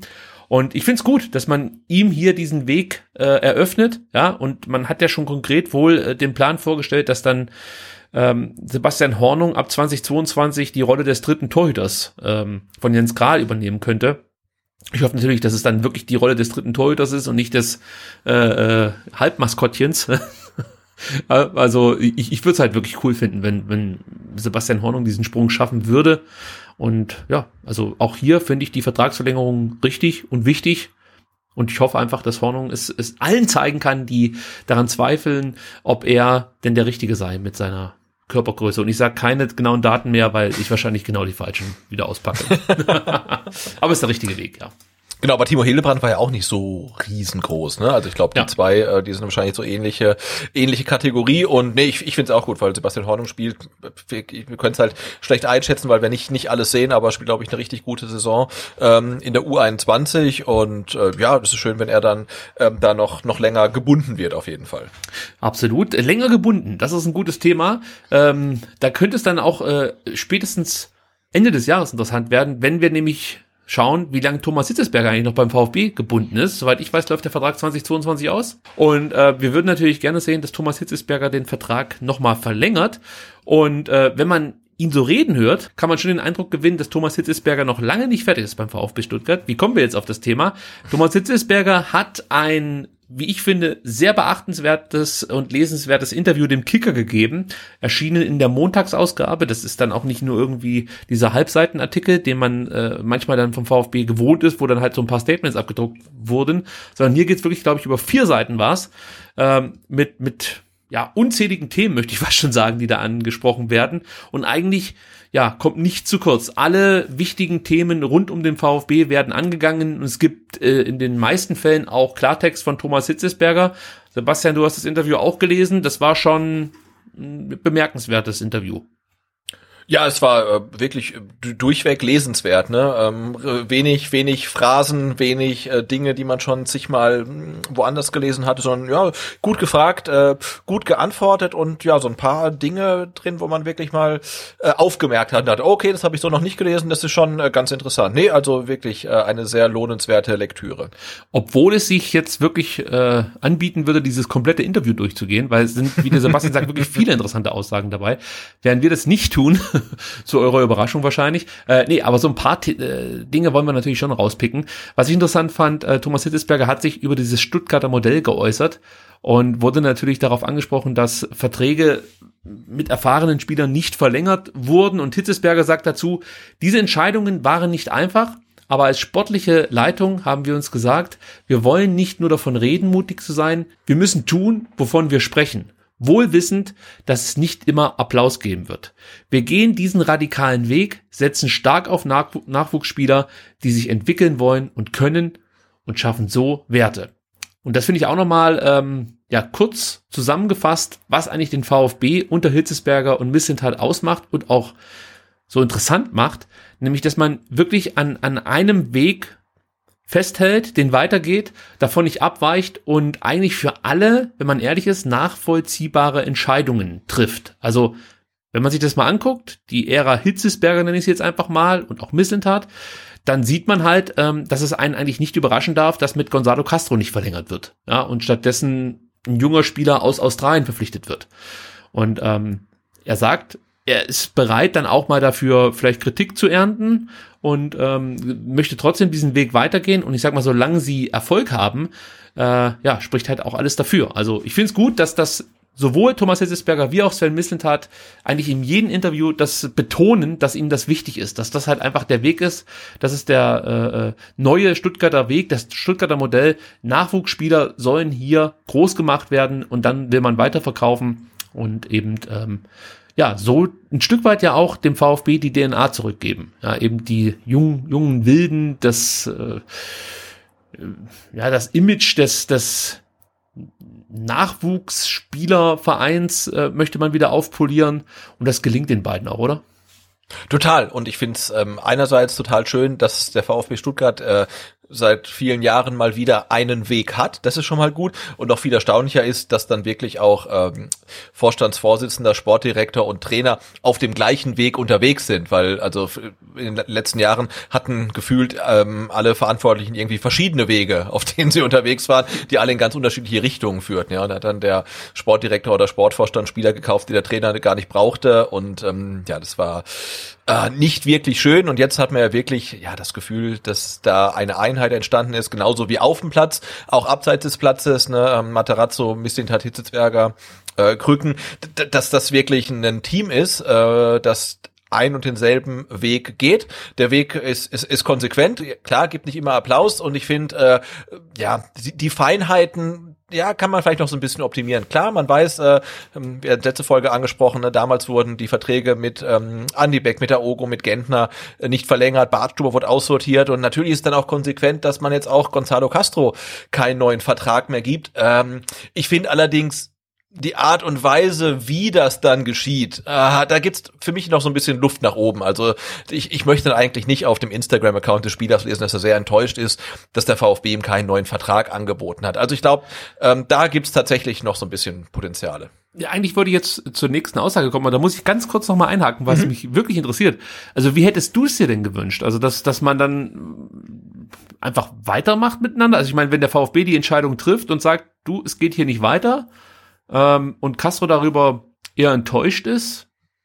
Ich, ich sehe jetzt da wenig andere Möglichkeiten, wie man ja, aber also ja, aber allein, dass man drüber drüber dann in sozialen Medien diskutiert, ähm, dass man ihm gar kein Angebot gemacht hat. Ja, also das ist jetzt eher dann so. Ich, ich sehe dann eher das Potenzial auf der kommunikativen Ebene, dass man diese Entscheidung noch besser kommunizieren muss, dass da gar keine Missverständnisse aufkommen, warum man ähm, ihm keinen keinen Vertrag mehr gibt. Aber so klang es ja wirklich so durch. Er hat nicht mal ein Angebot bekommen. Ist das wirklich so? Kann man ihm nicht mal ein Angebot geben? Leistungsbezogenen Vertrag. Das meine ich. Also ich finde, es, es war halt einfach nicht wirklich ähm, gut kommuniziert. Und du musst natürlich auch aufpassen, finde ich als VfB Stuttgart, wenn du jetzt sagst, wir setzen halt komplett auf Nachwuchsspieler, die sich bei uns entwickeln sollen. Ähm, was machst du halt mit deinen verdienten Spielern, ne? Sei es ein, ein Endo, sei es dann auch ein Marc Oliver Kempf, der, der dann auch schon quasi zu den Älteren gehört, ja, müssen die dann fürchten, dass sie halt auch äh, wie eine heiße Kartoffel fallen gelassen werden, wenn sie mal irgendwie nahe der 30 kommen oder so. Also ich finde, da fehlt mir noch so ein bisschen die Balance und da musst du einen Weg finden, dass du das halt äh, noch ein bisschen besser irgendwie handelt. Es ist ja okay, dass du sagst, wir setzen auf junge Spieler, ähm, aber du musst halt wirklich versuchen, auch äh, den, den älteren Spielern, weißt du, mit, mit Respekt äh, zu begegnen und denen auch eine Perspektive zu geben. Und was machst du halt mit Spielern, die du geholt hast? Ne? Wir hatten Philipp Förster angesprochen, du hast einen, einen, einen Philipp Clement, du hast einen Alga Dui, du hast einen äh, Marcin Kaminski. Mit den Spielern musst du ja auch irgendwie was machen. Ähm, und weißt du, ich meine, also ich, ich du musst ja gucken, total. Wa, was machst du mit Spielern, die nicht mehr jung sind? Ne? Also mit denen musst du ja auch irgendwie umgehen. Und das fehlt mir noch so ein bisschen. Ich, ich verstehe dich total. Ich finde halt in, in der Causa Castro hat man das eigentlich ganz gut erklärt, warum man mit ihm nicht verlängern möchte. Und na klar, wenn du so liest, man bietet ihm keinen neuen Vertrag an, dann klingt das so, als ob man gar nicht in, in, den, in die Diskussion mit ihm, mit ihm, mit ihm gegangen ist oder mit seinem äh, Berater. Aber das war ja nicht der Fall. Also man hat ja dann schon auch deutlich gemacht, dass man miteinander gesprochen hat und auch zu dem Entschluss kam, dass es vielleicht gar nicht so sehr um, um finanzielle Dinge geht, sondern einfach auch um einen Weg, beziehungsweise ja, um eine gewisse Struktur, die man hier schaffen möchte beim VfB. Und ich finde, das haben eigentlich Trainer und auch äh, Sven Missentat sehr, sehr gut erklärt, dass es weniger damit zu tun hat, ob Gonzalo Castro jetzt, keine Ahnung, horrende Vorstellungen hat, was, was das Gehalt beim VfB angeht, sondern mehr damit zu tun hat, äh, was man hier aufbauen möchte beim VfB Stuttgart. Also das muss man nicht gut finden, das finde ich völlig legitim, wenn man sagt, nee, also das passt mir aber nicht, dass man jetzt nur auf die Jugend setzt und man braucht dann vielleicht auch äh, ein paar erfahrene Spieler und oder wie du es sagst, man muss dann vielleicht auch so eine gewisse einen gewissen Respekt haben vor dem, was geleistet wurde. Ähm, aber auf der anderen Seite sagt man halt, nee, also das gibt's halt bei uns nicht. Ein Problem wird's für mich in dem Moment, wo man jetzt zum Beispiel sagt, ja, aber mit dem Davi verlängern war. Dann passt das für mich irgendwie nicht so ganz zusammen, weil äh, da bin ich jetzt vielleicht nicht nur Fußballfan, sondern schon auch jemand, der dann die Leistung, die gezeigte Leistung so ein bisschen einordnet. Dann muss ich halt sagen, so auf die Saison gesehen, hat für mich ein Gonzalo Castro den größeren Wert gehabt als Daniel Didavi. Und das würde ich dann wiederum, wiederum nicht so ganz nachvollziehen können, warum man damit da die Davi verlängert. Kommt natürlich auch hier auf die, ähm, ja, auf, auf die Modalitäten an des Vertrags, wie lang läuft der, wie viel zahlt man, das, das spielt da schon mit rein. Aber grundsätzlich, wir haben jetzt gerade vom Stuttgarter Modell gesprochen, möchte ich halt schon sehen, dass man diesen Weg weitergeht, auf junge Spieler setzt und natürlich dann so Spieler hat wie ein Philipp Förster, wie ein Marc-Oliver Kempf, äh, auch ein Waldemar Anton, die Erfahrung mitbringen, aber trotzdem nicht alt sind. Also auf der anderen Seite, wir haben ja diesen Weg oder sind diesen Weg ja auch schon gegangen mit erfahrenen Spielern und haben gemerkt, dass das sich auch nicht so richtig voranbringt. Also ich, ich finde eigentlich den aktuellen Weg ganz cool, muss ich sagen. Und ich, ich habe auch, das muss ich noch ganz kurz ausführen, Sebastian, da darfst du gerne nochmal drauf antworten. Ich, ich habe jetzt auch nicht so viel Mitleid mit Gonzalo Castro, weil die ersten zwei Jahre waren halt so scheiße, da habe ich halt null Verständnis für gehabt. Also es war halt so, ich bin mit mir selber beschäftigt und krieg deswegen irgendwie nichts gebacken. Und jetzt, jetzt bringe ich was, das ist so Stammtischgelaber, ich weiß es, aber trotzdem, ich bin ja auch Fan. Ich denke mir halt, ja, auch bei mir gibt's Tage auf Arbeit, da hasse ich alles. Und deswegen kann ich aber trotzdem nicht äh, irgendwie nur die halbe Leistung bringen, weil sonst habe ich ein Problem. Und bei Castro hatte ich halt schon das Gefühl, dass er einfach unzufrieden mit den Trainern war, unzufrieden mit der Art und Weise, wie es hier beim VfB ablief, weil es halt insgesamt einfach scheiße lief in den ersten zwei Jahren. Aber er war halt eigentlich ein Spieler, der dafür da oder dafür geholt wurde, ähm, dann vielleicht so als Leitplanke zu fungieren für, für junge neue Spieler, ja, und die konnten sich eben nicht an Gonzalo Castra anlehnen, weil er halt äh, doch schon deutlich sein, seine Unzufriedenheit zur Schau gestellt hat. Und das fand ich halt scheiße. Und dann denke ich mir halt so, okay, das sagt man halt nach drei Jahren, dann war's das. Und dann müssen wir uns halt trennen. Also ich finde es dann okay. Ja, ich bin auch weit davon entfernt, äh, irgendwie Mitleid mit ähm, gut verdienenden ähm, Menschen zu haben, die dafür äh, ihr Geld bekommen, dass sie gegen den Ball treten. Ne, also das passt schon alles, aber wie, wie gesagt, ich finde, ähm, der VfB äh, entwickelt sich da halt und auch dieser Stutt dieses Stuttgarter Modell entwickelt sich halt noch. Ne? Und um, ja, die eine Komponente ist jetzt klar definiert. Wir setzen auf, auf junge Spieler. Ähm, die jungen Spieler kommen ähm, aus dem eigenen NLZ oder halt dann auch aus Frankreich oder aus Australien. Das ist klar. Ähm, aber ich finde dieser Bereich, was machen wir denn mit den Spielern, die jetzt da sind und die halt nicht ganz jung sind. Ja. Was, was machen wir mit denen? Wie gehen wir mit denen um? Geben wir einem Massimo jetzt nochmal eine Saison? Wie, was machen wir mit dem Algadui? Was ist mit dem Philipp Clement? Und ich finde, da musst du halt auch noch einen Weg finden, äh, ja, wie du mit solchen ja, Spielern ja. einfach umgehst. Und ich finde, der Weg kann nicht sein, ähm, wir lassen die halt fallen wie eine heiße Kartoffel, weil die sind nicht jung, die haben, in denen sehen wir kein Potenzial mehr, die können halt machen, was sie wollen. Ne? Und ähm, das wird sich jetzt in der Sommerpause zeigen, was mit den Spielern dann passiert. Und, und, und dann muss man halt gucken. Und äh, das, das entwickelt sich. Ne? Also wie sich die Mannschaft entwickelt, wie sich die Spieler entwickeln, muss sich auch dieses Modell dann noch entwickeln. Da sind wir uns beide einig. Und Sebastian, ich würde sagen, ähm, als Vorschlag zur Güte, äh, wir vergeben einfach die Nummer 8 nie wieder. Ja, Gonzalo Castro wird somit gehuldigt. Kein Spieler wird jemals wieder beim VfB die Nummer 8 tragen. Finde ich, ehrlich gesagt, ich finde sowas ganz cool. Jetzt nicht bei Castro direkt, ja. Da gibt's bei uns andere Spieler, die äh, sich sowas verdient hätten, aber ich mag das eigentlich äh, bei den US-Sportarten, dass so die, diverse Nummern nicht mehr vergeben werden. Ist natürlich ein bisschen blöd in der Bundesliga, weil es äh, wahrscheinlich jetzt mittlerweile nur noch Trikots gäbe, irgendwie mit der Nummer weiß ich nicht, 72 oder so hinten drauf, weil alles andere schon äh, nicht mehr vergeben wird. Aber ich finde das immer äh, ganz charmant, dass, dass äh, ich glaube, das ist grundsätzlich bei US-Sportarten so, dass diverse Nummern dann nicht mehr vergeben werden. Aber gut, das wird es hier nicht geben. Ich finde ich, ich, ich, ich, ich find das gut, ähm, aber ich überlege gerade, ähm, äh, die äh, Ko Kollegen bei Rund und Brust hatten es ja früher gemacht, ne, mhm. mit ihren mit ihren Rücknummern. Ich gucke da auch gerade, weil fällt dir jetzt ganz spontan ein Spieler ein äh, mit der Nummer 8, außer Castro? Großer VfB-Spieler mit der 8. Hat der Allgöver nicht die 8? Nee. Oder? Nee, nee, nee der hat nee. nicht die 8. Äh, Spontan nicht, aber gibt's natürlich. Also, Kus, nee, Kusmanovic hat auch nicht. Wer hatte denn Doch, die? Kusmanovic hatte die acht. Hatte Aber die ich sagte, okay. ich, ich bin gerade, ich bin gerade nämlich bei rund um den Brustring, da äh, spontan, also äh, ne, VfB äh, Rückennummern und dann spontan bei rund um den Brustring äh, gelandet. Und man muss sagen, also die die Nummer acht war beim VfB jetzt tatsächlich so was populäre Spieler angeht, ähm, eher äh, unterrepräsentiert, weil vor Gonzalo Castro hatte sie äh, Anto Grigic, Okay, ja. äh, davor hatte sie Lukas Rupp, ja. davor hatte sie äh, die Stuttgarter Legende Moritz Leitner. Okay, also ich merke schon, auf was es hinausläuft. Wir vergeben die Ähm, wirklich nicht okay, mehr. komm, ich, ich gehe kurz durch. Ähm, Kusmanovic, Jan Schimak, Fanerüth, Birovka, Vranjes, Jens Todd, Michael Zeyer, Marco Haber. Also man könnte fast sagen, die Nummer 8 ist ein bisschen verflucht. Ja, das stimmt. Aber wenn du jetzt die, Wahnsinn. die Namen so aufzählst, ich würde dann eher Kusmanovic äh, äh, als die ewige Achte äh, irgendwie am, am Stadiondach des Neckarstadions hängen sehen. Ja, tatsächlich. Ne? Aber wow, also so, so viele Spieler und so viel schlechte Erinnerungen. Also das ist äh, Das ist echt merkwürdig. Also die Acht wird nicht mehr vergeben und zwar aus Sicherheitsgründen. genau, aus, aus Selbstschutzgründen. Ja, genau. Gut, kommen wir wieder zurück zum Kicker-Interview mit Thomas Hitzesberger. Ja. Wir sind etwas abgeschliffen, ja. Also Ja. Äh, er hat sich auch nochmal geäußert äh, über mögliche Abgänge im Sommer. Und auch das ist eine bemerkenswerte Aussage, weil sie sehr ehrlich ist. Und auch das haben wir nicht immer hier beim VfB so erlebt. Und da sagt Thomas Hitzesberger, Grundsätzlich ist niemand unverkäuflich. Wir können es uns nicht leisten, Angebote von Top-Clubs einfach abzulehnen. Wenn es so kommt, müssen wir sprechen. Es ist eine Auszeichnung für uns, dass wir Spieler gefunden haben, die sich so entwickelt haben. Das hilft uns, wieder neue Talente zu finden. Ja, also hier gefällt mir einfach, wie ehrlich man damit umgeht, wie transparent. Man erzählt jetzt nicht, dass der VfB auf ewig so zusammen äh, bleibt, sondern man macht das, und das haben wir ja vorhin auch schon mal thematisiert, immer wieder klar.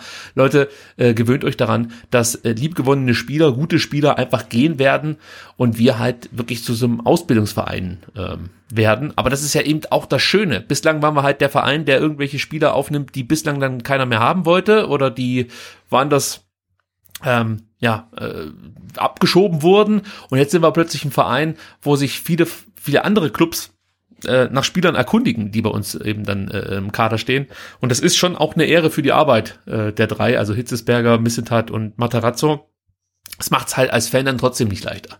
Klar, aber es ist ja so, wie- so wir sagen, das ist eine Auszeichnung. Also du hast es angesprochen, wir sind es gewohnt, ähm, dass der VfB die Ersatzbank von Hannover 96 leer kauft und äh, drei, drei Trainer gleichzeitig zahlt, die alle, alle nicht mehr für den VfB tätig sind. Und jetzt auf einmal äh, ist die halbe Mannschaft begehrt und ähm, man muss Angst haben, dass der Trainer weggekauft wird. Ja, und das ist natürlich eine Auszeichnung und natürlich könnte er auch sagen, wir versuchen alles, um die Mannschaft äh, zusammenzuhalten. Aber jeder weiß ja auch, sobald halt irgendwie einer der Vereine kommt mit viel Geld, äh, wird der VfB ähm, Spieler, Trainer, Torhüter ver verkaufen müssen, ja. Und ich finde es auch gut, dass er das halt wirklich dann so klar anspricht, denn jeder, der so ein bisschen in der Materie drin ist, weiß ja, dass es ohnehin so ist. Und ja, ich sehe es auch als Auszeichnung.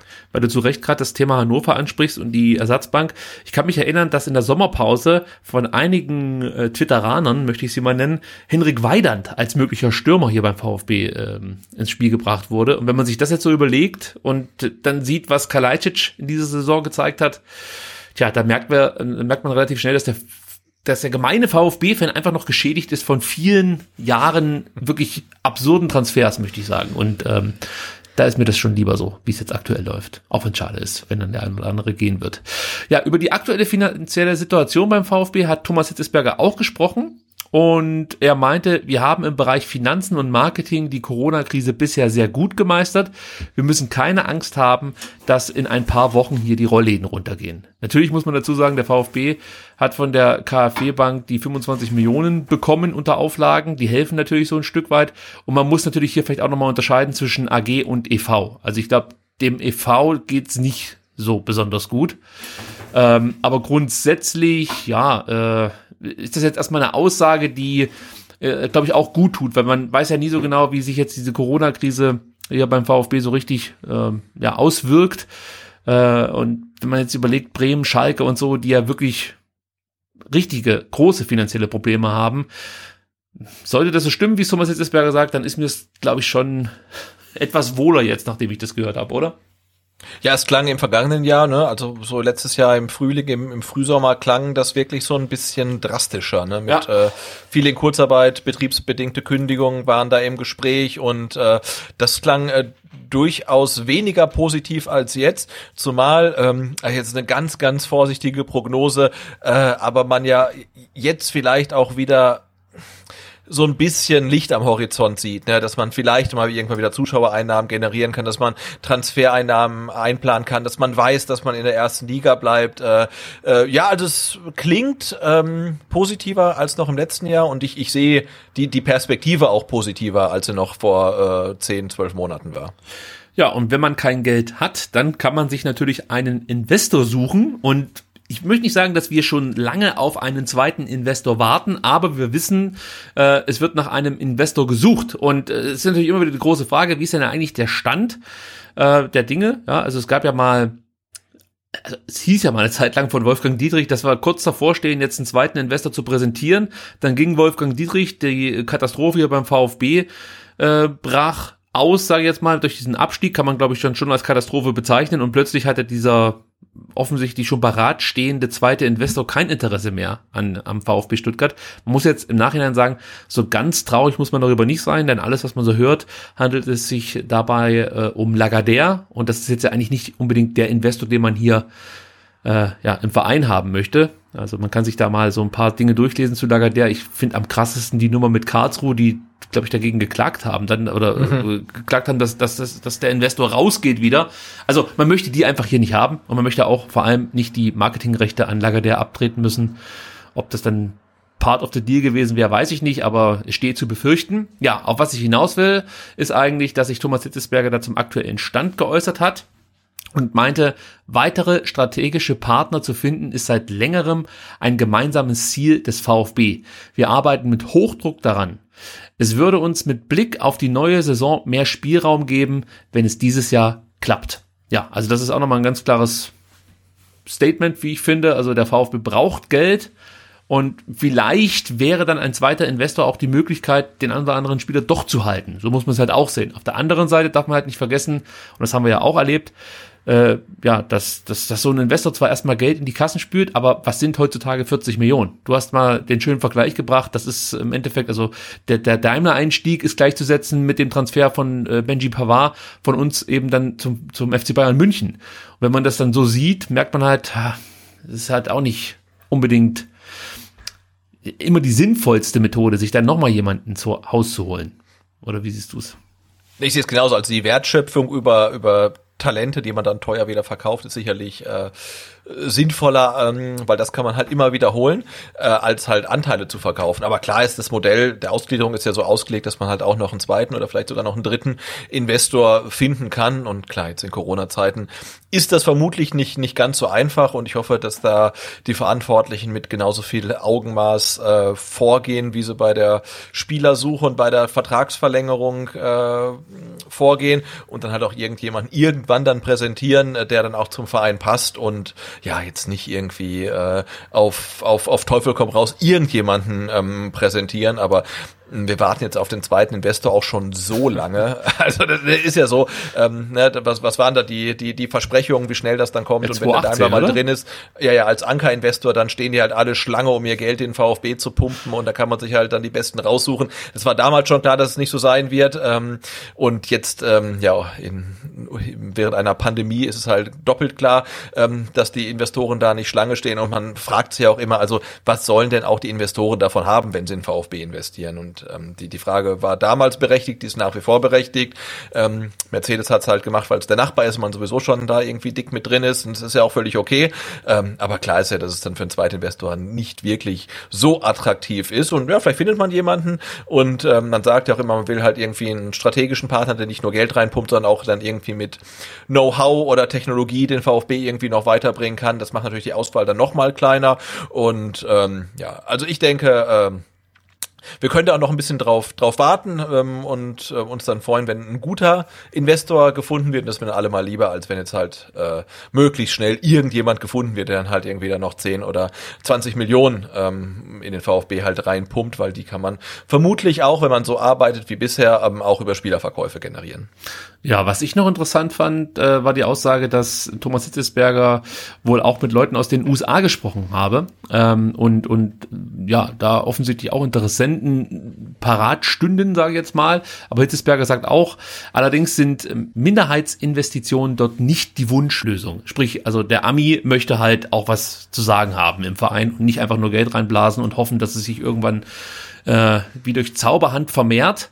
Äh, aber prinzipiell finde ich erstmal diese Horizontöffnung, so möchte ich es mal beschreiben, schon interessant, dass man sich dann auch in den USA nach möglichen Investoren umschaut. Ich meine, äh, wäre natürlich schon cool, wird so nicht kommen, aber wenn du dann plötzlich mit Tesla-Trikots aufläufst, ich meine, weißt du was ich, ich stelle mir halt vor, so eine coole, so eine coole junge Unternehmerbude irgendwie, die dann hier beim VfB einsteigt und äh, hofft, dass der VfB durch die Decke geht. Also ich finde einfach diese Herangehensweise interessant, dass man sagt, okay, wir gucken jetzt nicht nur nach dem offensichtlichen Investor, sondern äh, wir gucken auch so ein bisschen über den Tellerrand hinaus.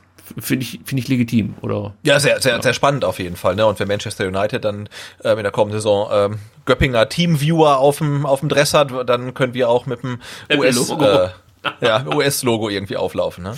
Ja, natürlich nicht schlecht, so Apple als, äh, als Investor präsentieren zu können, wird natürlich nicht so der Fall sein, ist schon klar. Aber wie gesagt, ich, ich finde auf der einen Seite, dass, dass das Thema, was Klaus Vogt ja im ersten Wahlkampf ähm, immer wieder aufgebracht hat, dass man äh, äh so eine lokale Investorengruppe zusammenschließen kann, finde ich interessant. Ist natürlich jetzt so ein bisschen obsolet geworden durch Corona, weil halt einfach dann ich glaube, da das äh, Interesse momentan auf andere Dingen, auf anderen Dingen liegt und gleichzeitig der VfB vielleicht auch nicht mehr ganz so interessant war, ja, weil es hat halt nie so richtig funktioniert beim VfB und da würde ich mir halt auch überlegen als mittelständisches Unternehmen, ob ich beim VfB investieren möchte oder nicht.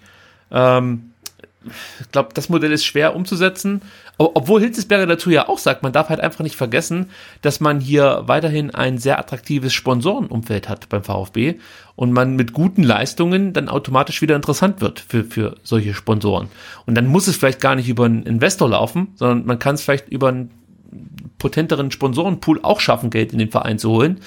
Auch das ist ja eine ne, ne gute Herangehensweise, wie ich finde. Also ja, aber, aber schön ist ja auch, dass du halt wirklich jetzt ähm, mit Klaus Vogt jemanden hast, der so eine Mittelstandsbeteiligung irgendwie ähm, im, im, im Blick hat, also wirklich ganz lokal. Den hast du halt äh, mit ähm, Thomas Hitzberger jemanden, der dann wirklich äh, auch in USA irgendwie vernetzt ist äh, und, und da dann vielleicht einen Investor sucht. Und klar, ich meine, wenn dann ähm, ESPN irgendwie den VfB in die Top 10 der Watchability äh, halt irgendwie setzt, das hilft natürlich, wenn dann in USA Teams über ähm, Berichte über, über Materazzo und über Sidas geschrieben werden werden. Ja, das hilft natürlich auch, um da irgendwie ein bisschen bekannter zu werden. Und äh, ich finde das total spannend. Und man sieht ja auch, dass man mit einer ähm, attraktiven Spielweise und natürlich auch dann dem nötigen sportlichen Erfolg dann auch international auf einmal wieder so ein bisschen ein Standing hat. Ne? Und wenn dann halt die DFL äh, Silas dreimal in Folge ähm, zum Rookie of the Month und so kürt, das hilft ja alles dabei, auch international ein bisschen bekannter zu werden. Und ja, wer weiß, was, was sich da tut. Und ich finde es halt schön, ähm, dass dann aber Präsident und Vorstandsvorsitzender dann so in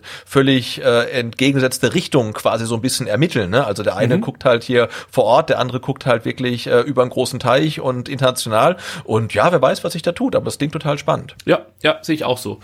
Ähm, dann, wenn wir schon bei Klaus Vogt sind, auch dazu wurde natürlich äh, die ein oder andere Frage gestellt und Thomas Hitzelsberger sagt dazu, wichtig ist, dass wir im Sinne des VfB zusammenarbeiten und dass der Konflikt keine Auswirkungen auf den Sport hatte.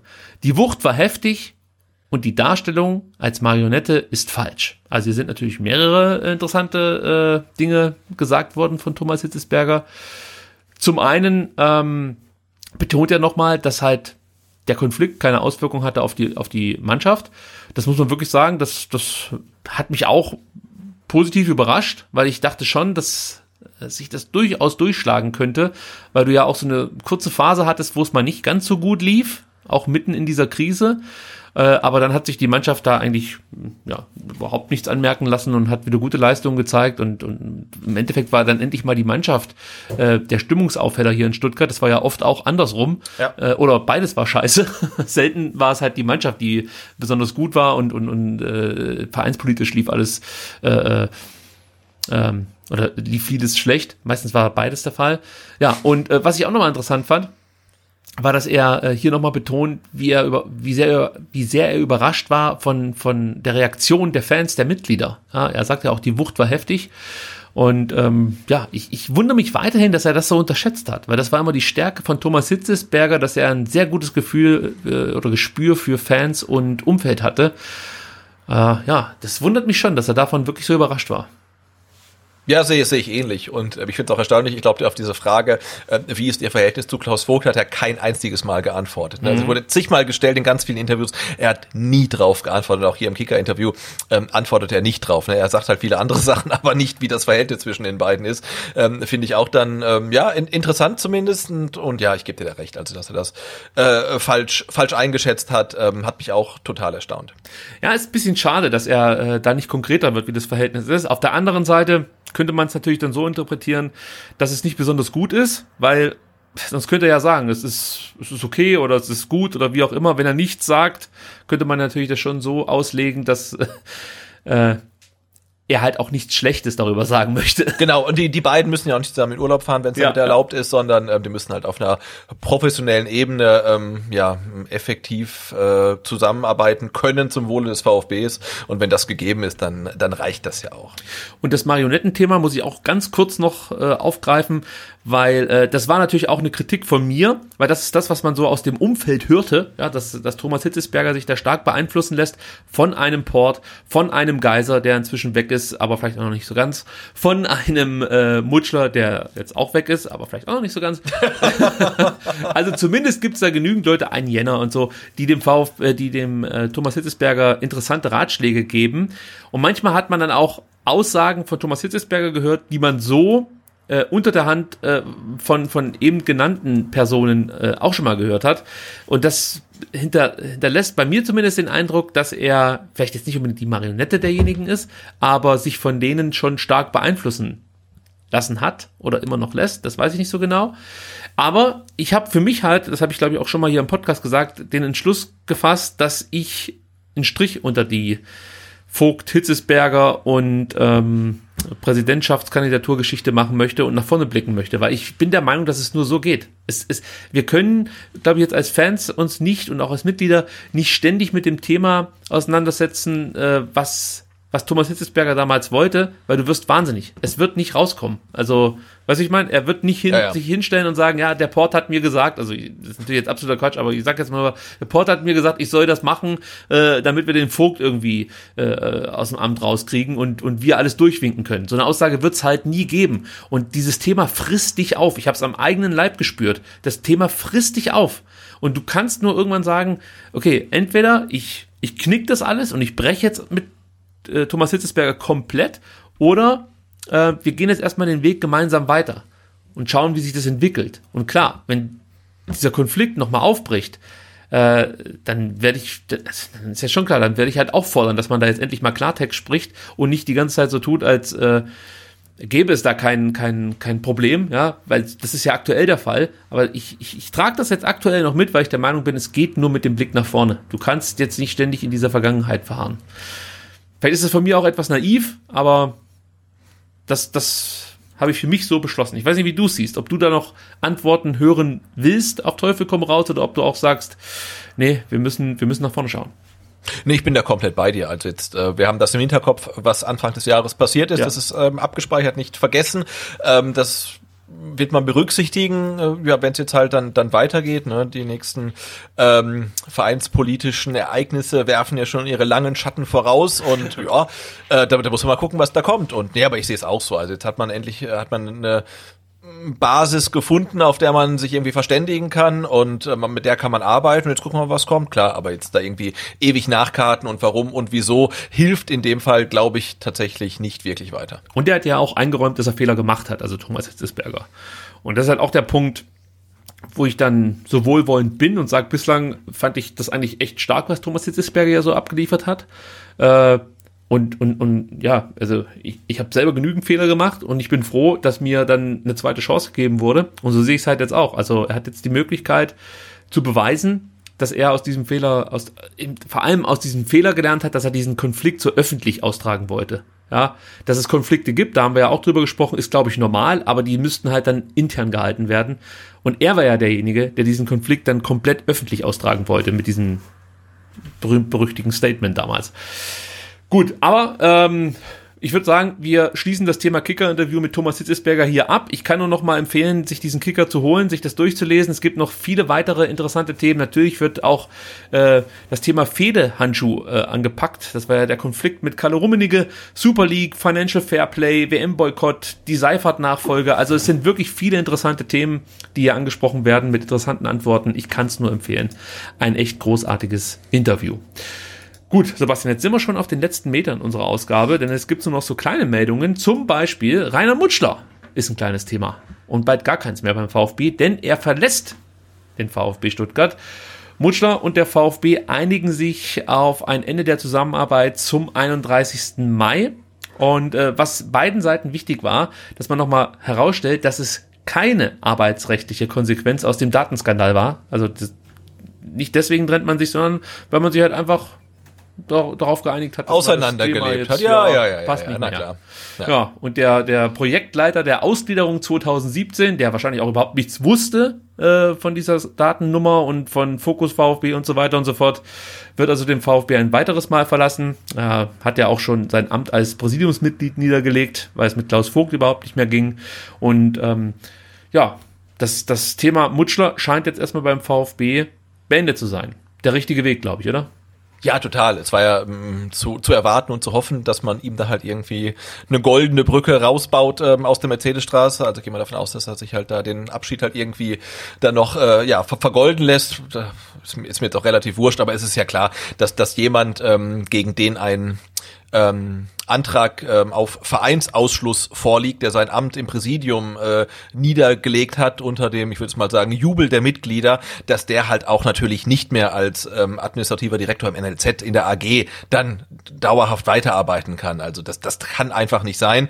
Und ähm, ja, man kann ihm natürlich arbeitsrechtlich, ähm, glaube ich, äh, jetzt als Laie nichts vorwerfen, weil er ist ja in seiner in einer komplett neuen Position jetzt beim VfB. Ja? Und du ja. kannst ihm jetzt ja als ähm, Direktor NLZ nicht vorwerfen, dass dass er damals irgendwelche Daten ähm, verschusselt hat oder äh, ver, ver missbraucht hat, weil das war ja ein anderes Dienstverhältnis und insofern hat man natürlich dann ähm, arbeitsrechtlich keine Handhabe gegen ihn. Aber wie gesagt, die ganze äh, Allgemeinsituation, äh, ja, da, da ist ja keine konstruktive Zusammenarbeit mehr möglich und spätestens nachdem äh, vor wann war es, zwei, drei, vier Wochen äh, bekannt wurde, dass äh, vermutlich der administrative Direktor ähm, des NLZ aus Hoffenheim zum VfB wechselt, war ja klar, dass diese Meldung früher oder später äh, kommen würde. Und äh, ja, jetzt hat äh, Rainer Mutschler halt noch kurz dafür gesorgt, dass dann Thomas Hitzberger und, und Klaus Vogt irgendwie Corona-bedingt in Quarantäne müssen. Und jetzt ist dann scheint aber auch wirklich dann ähm, das Kapitel dann beendet zu sein.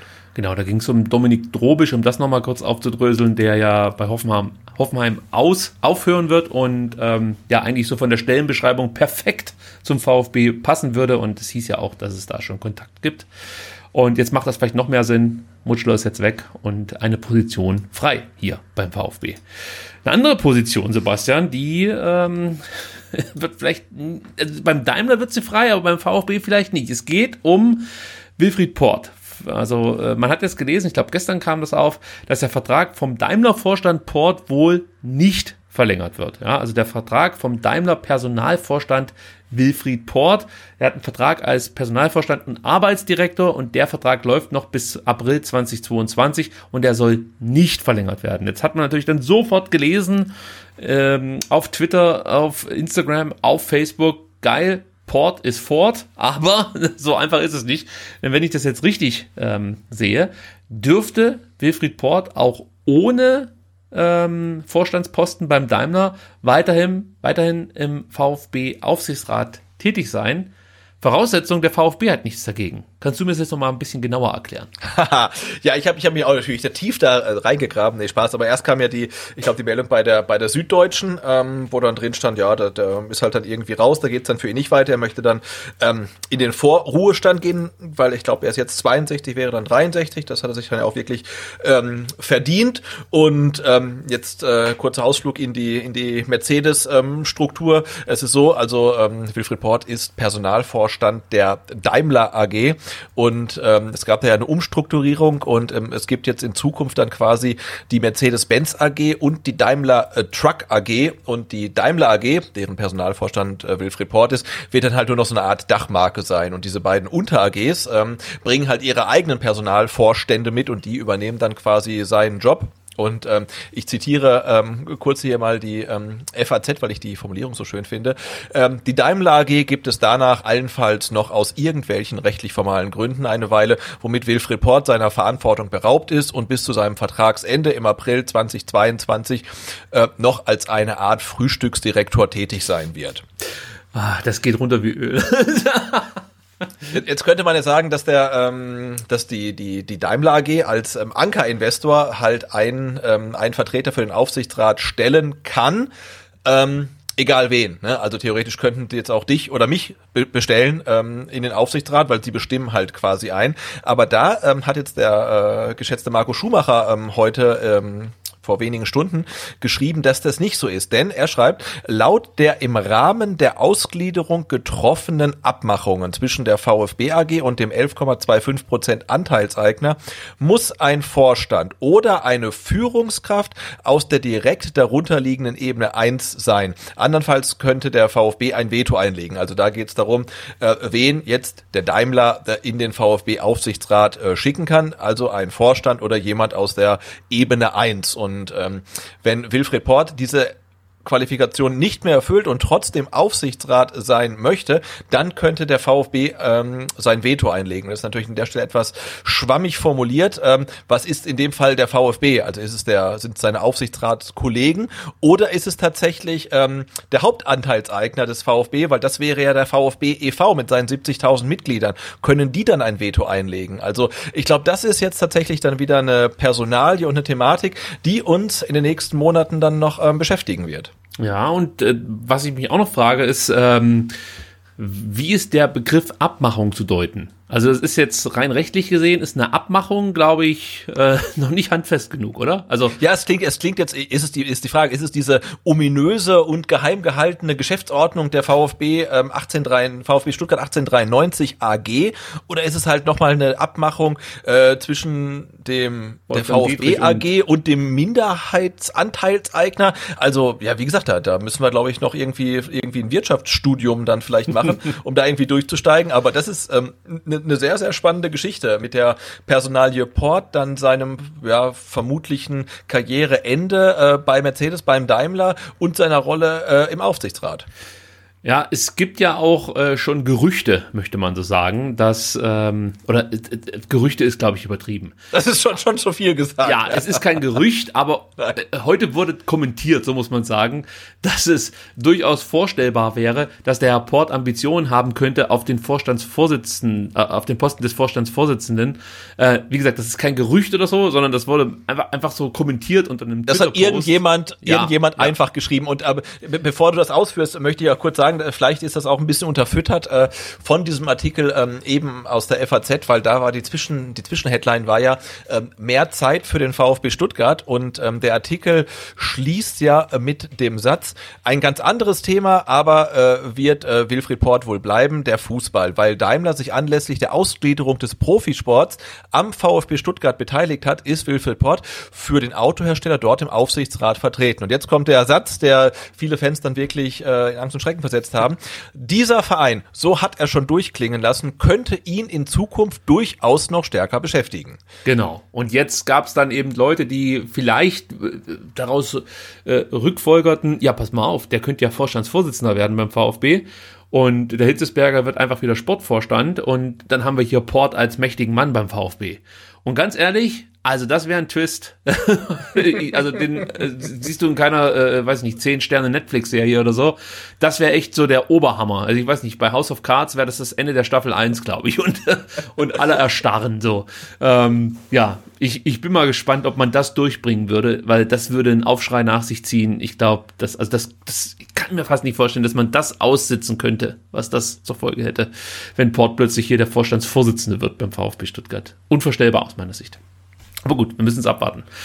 Ähm, dann haben wir zum Abschluss noch ein Thema, Sebastian. Das ist irgendwie ein bisschen traurig, denn der DFB bricht die Nachwuchswettbewerbe ab. Also traurig ja, aber andererseits dann natürlich auch erwartbar. Also durch die Corona-Pandemie werden die wichtigsten Vereinswettbewerbe im deutschen Nachwuchsfußball ohne Wertung abgebrochen. Neben der A- und B-Junioren-Bundesliga betrifft dies auch den DFB-Pokal der Junioren und die B-Juniorinnen-Bundesliga. Ja, äh, wie gesagt, irgendwie zu erwarten, ähm, aber irgendwie auch so wahnsinnig schade, weil nicht nur der Jugendfußball, sondern auch der Amateursport bzw. Amateurfußball der findet halt wenig Beachtung, muss ich sagen, bei der ganzen Diskussion, die wir aktuell so um Corona erleben. Wir haben es, glaube ich, hier schon mal im Podcast thematisiert. Wenn nicht, haben wir miteinander darüber gesprochen, dass da eigentlich auch noch mehr von den 36 äh, äh, Profivereinen, also die, die der DFL angehören, kommen müsste. Natürlich können die jetzt im Moment akut nichts tun, aber es würde ja schon reichen, wenn man äh, vielleicht aktuell Pläne schmiedet, wie man dann kleineren ähm, Amateurvereinen helfen könnte, wie man grundsätzlich äh, mehr für den Jugendfußball tun könnte, weil man muss was machen. Denn aus meiner Sicht verliert man hier gerade wichtige Jahrgänge. Das wird sich dann später mal rächen. Also ich, ich bin wahnsinnig unzufrieden damit, wie wenig das eigentlich thematisiert wird, dass, dass das Thema Jugendfußball in, in der Corona-Pandemie und natürlich auch das Thema Amateurfußball. Aber ja, scheint nicht allzu große Lobby zu haben, muss man so sagen, oder? Nee, tatsächlich nicht. Also das ist äh, ja schon ein bisschen schade. Es ist meine konsequent, dass man jetzt irgendwie abbricht, weil man ja eh schon jetzt seit äh, wie lange nicht gespielt hat, ein halbes Jahr oder seit so. Seit Oktober. Also, also äh, Wettbewerb ja. wurde äh, Ende Oktober pausiert. Ja, aber da fragst du ja auch, die, die, die U21 kann spielen, die U19 kann nicht spielen. Also wo, wo ist da der Unterschied? Und äh, ich, ich, ich weiß, wir haben hier thematisiert, ne, dass man Spielbetrieb ähm, aussetzen soll und so weiter, aber das ist ja auch schon eine Zeit lang her. Und man hat jetzt ja wirklich die Möglichkeit, halt wirklich äh, konsequent zu testen und äh, Wissenschaftler sagen, äh, ja, an der frischen Luft ist das Ganze jetzt auch nicht so kritisch und so weiter. Ähm, also ich finde, es gibt da auch, irgendwie so gar keine Diskussionsgrundlage, ja. dass man sagt, hey, der Spielbetrieb könnte doch weitergehen, wenn wir dies und das machen. Es wird halt irgendwie, darüber wird gar nicht diskutiert. Ne? Ähm, auf der einen Seite wird darüber diskutiert, ob man äh, in acht Wochen acht Wochen, ja weniger als acht Wochen, glaube ich, dann irgendwie in München vor 15.000 Zuschauern spielen kann. Aber es wird nicht darüber diskutiert, ob nicht die U19 vielleicht ohne Zuschauer im Schliens spielen kann, äh, wenn alle vorher getestet sind. Das, das finde ich auch irgendwie ein, ein bisschen schwierig. Und ähm, da ist jetzt ja auch dann nur die U19, die U17, ähm, die Speerspitze. Es geht ja auch wirklich nur unsere Kinder, die halt irgendwie hier beim beim beim Dorfverein äh, in der in der F-Jugend irgendwie gerne kicken würden. Ne? Also in die Schule müssen sie gehen, ähm, jetzt gerade nicht, aber letzte Woche. Ähm, aber Fußball wird halt weiterhin ausgesetzt und äh, das ist äh, wirklich was, über das man, ähm, finde ich, tatsächlich mehr diskutieren müsste. Also wenn man dann ja. zum Ergebnis kommt, nee, ähm, das wäre ein Infektionstreiber, das ist Quatsch, ja, dann ist es halt so okay, aber es wird ja gar nicht drüber diskutiert. Und das wäre vielleicht genauso ein Ansatzpunkt für die DFL, dass man sagt, äh, man übernimmt die, die Testkosten für Amateurvereine, für die Jugendmannschaften oder sowas oder, oder bestell, äh, stellt das Know-how für äh, Hygienekonzepte bereit und unterstützt da finanziell. All sowas könnte man ja zum Beispiel mal machen. Und das fehlt mir halt, wie gesagt. Und ich bin, ich bin der Meinung, da vergisst man so ein bisschen den Breitensport. Ähm, und lebt da in der eigenen Bubble. Aber das fällt dir auf die Füße. Da bin ich mir relativ sicher. Man muss natürlich auch dazu sagen, ähm, es haben sich alle beteiligten Vereine äh, mehrheitlich für den Saisonabbruch ausgesprochen. Allerdings hatten sie ja auch kaum eine andere Wahl. Also sie können ja jetzt nicht einfach äh, weiterspielen oder, oder, oder warten, bis es dann endlich die Möglichkeit gibt, weiterzuspielen. Es macht halt einfach keinen Sinn zu warten. Und der DFB hat jetzt auch beschlossen, es wird keine Absteiger geben und man weiß aber noch nicht so genau, ob es vielleicht einen Aufsteiger gibt. Also da ist man noch dran. Ähm, und was den äh, DFB-Pokal der Junioren angeht, da hat man sich dazu entschieden, dass das Starterfeld in, im nächsten Jahr das gleiche sein wird wie im oder in, den, in der nächsten Spielzeit das gleiche sein wird wie jetzt in der aktuellen Spielzeit. Äh, ja, also man versucht da schon Möglichkeiten zu finden. Aber insgesamt finde ich das, um das hier abzuschließen, einfach momentan ein bisschen fahrlässig, wie man da mit dem Jugendfußball äh, und auch mit dem Amateursport, mit dem Amateurfußball umgeht. Ja, Sebastian. Und dann sind wir am Ende dieser 157. Ausgabe angekommen. guck mal an. Schneller als Ja, gedacht. Mensch, ja. Ja. Aber doch, doch, doch mehr zu besprechen als wir dachten. Ne? Ja, es ist zwar mehr als gedacht, das stimmt. Ähm, aber so ist es halt. STR scheint äh, unter zwei Stunden kaum noch denkbar zu sein, außer wir schieben so eine Zwischenfolge wie am vergangenen Freitag ein. Ja, und wir müssen natürlich immer darauf hinweisen. Also mir ist neulich aufgefallen, und ihr werdet es vielleicht gar nicht wissen, dass wir am kommenden Samstag unser dreijähriges Bestehen feiern dürfen, Sebastian. Am 1. Brutal. Mai, brutal, Brutal. am 1. Mai 2018 ging es los mit STR. Und ähm, wir haben uns was überlegt. Wir werden das mit euch vielleicht nicht direkt feiern, aber wir, wir haben uns eine kleine Aktion überlegt. Die gab es auch schon im letzten Jahr. Und äh, ich glaube, so kriegen wir dann auch eine halbwegs vernünftige Ausgabe äh, am kommenden Dienstag hin, muss man sagen. Vielleicht äh, füttern wir das Ganze dann noch mit einer kurzen QA-Session. Mal gucken, wie wir das machen. Aber darauf freuen wir uns, denke ich mal, beide. Ähm, mehr dazu dann am Samstag, würde ich sagen, oder auf Twitter. Ja, so machen wir das. So Genau. machen wir das. Dann bedanke ich mich bei dir, dass du dir wieder Zeit genommen hast. Ed Butz ist Gerne, dein gerne. Twitter-Account. Ja, wunderbar. Auch vor allem an äh, deine Familie, dass die dich hier ans Mikrofon lässt und nicht darauf besteht, dass der Sebastian ähm, ja am Dienstagabend die, die Zeit nutzt und sich mit der Familie auseinandersetzen darf. Ja, ähm, danke dafür. und ich verweise natürlich mal wieder darauf hin, dass man gerne deinen Blog, das du zusammen mit dem Andreas betreibst, ähm, ansteuern darf, vertikalpass.de. Lest da die Artikel immer wieder lesens lesenswert. Und es gibt, glaube ich, auch noch ein paar Bücher von euch. Gibt es da jetzt schon eine neue Auflage eigentlich? Habe ich das verpasst? Ja, ja, ja, also sie, sie ist in der Arbeit. Also ich, ähm, ich kann sagen, es wird eine, ähm, eine zweite Auflage geben. Die wird äh, nicht identisch sein mit der ersten. Also wir machen nicht nur die Fehler raus, die peinlichen, sondern ähm, es gibt auch dann ein Zusatzkapitel. Und ähm, wir hoffen, dass das irgendwie dann zur kommenden Saison irgendwie rauskommt. Aber es gibt tatsächlich ähm, so gut wie ähm, keine Bücher mehr. Also ich glaube, bei den Buchhandlungen ist es komplett vergriffen. Der Verlag hat irgendwie noch eine Handvoll. Ich habe, glaube ich, noch Boah, vielleicht ein oder zwei, ähm, aber ja, die erste Auflage ist offiziell ausverkauft, was uns sehr freut. Das freut mich natürlich für euch. Ich hoffe, ich habe jetzt hier keine Internas verraten. Mit Nö, der nö, zweiten nö, Auflage. okay, alles klar. Dann wartet auf die zweite Auflage und kauft euch die Fußballfibel vom Vertikalpass. Wunderbar geschrieben. Und ja, dann würde ich sagen, ist es jetzt Zeit, auf Wiedersehen zu sagen und wir hören uns dann nächsten Dienstag wieder. Bis dann. Ciao. Super.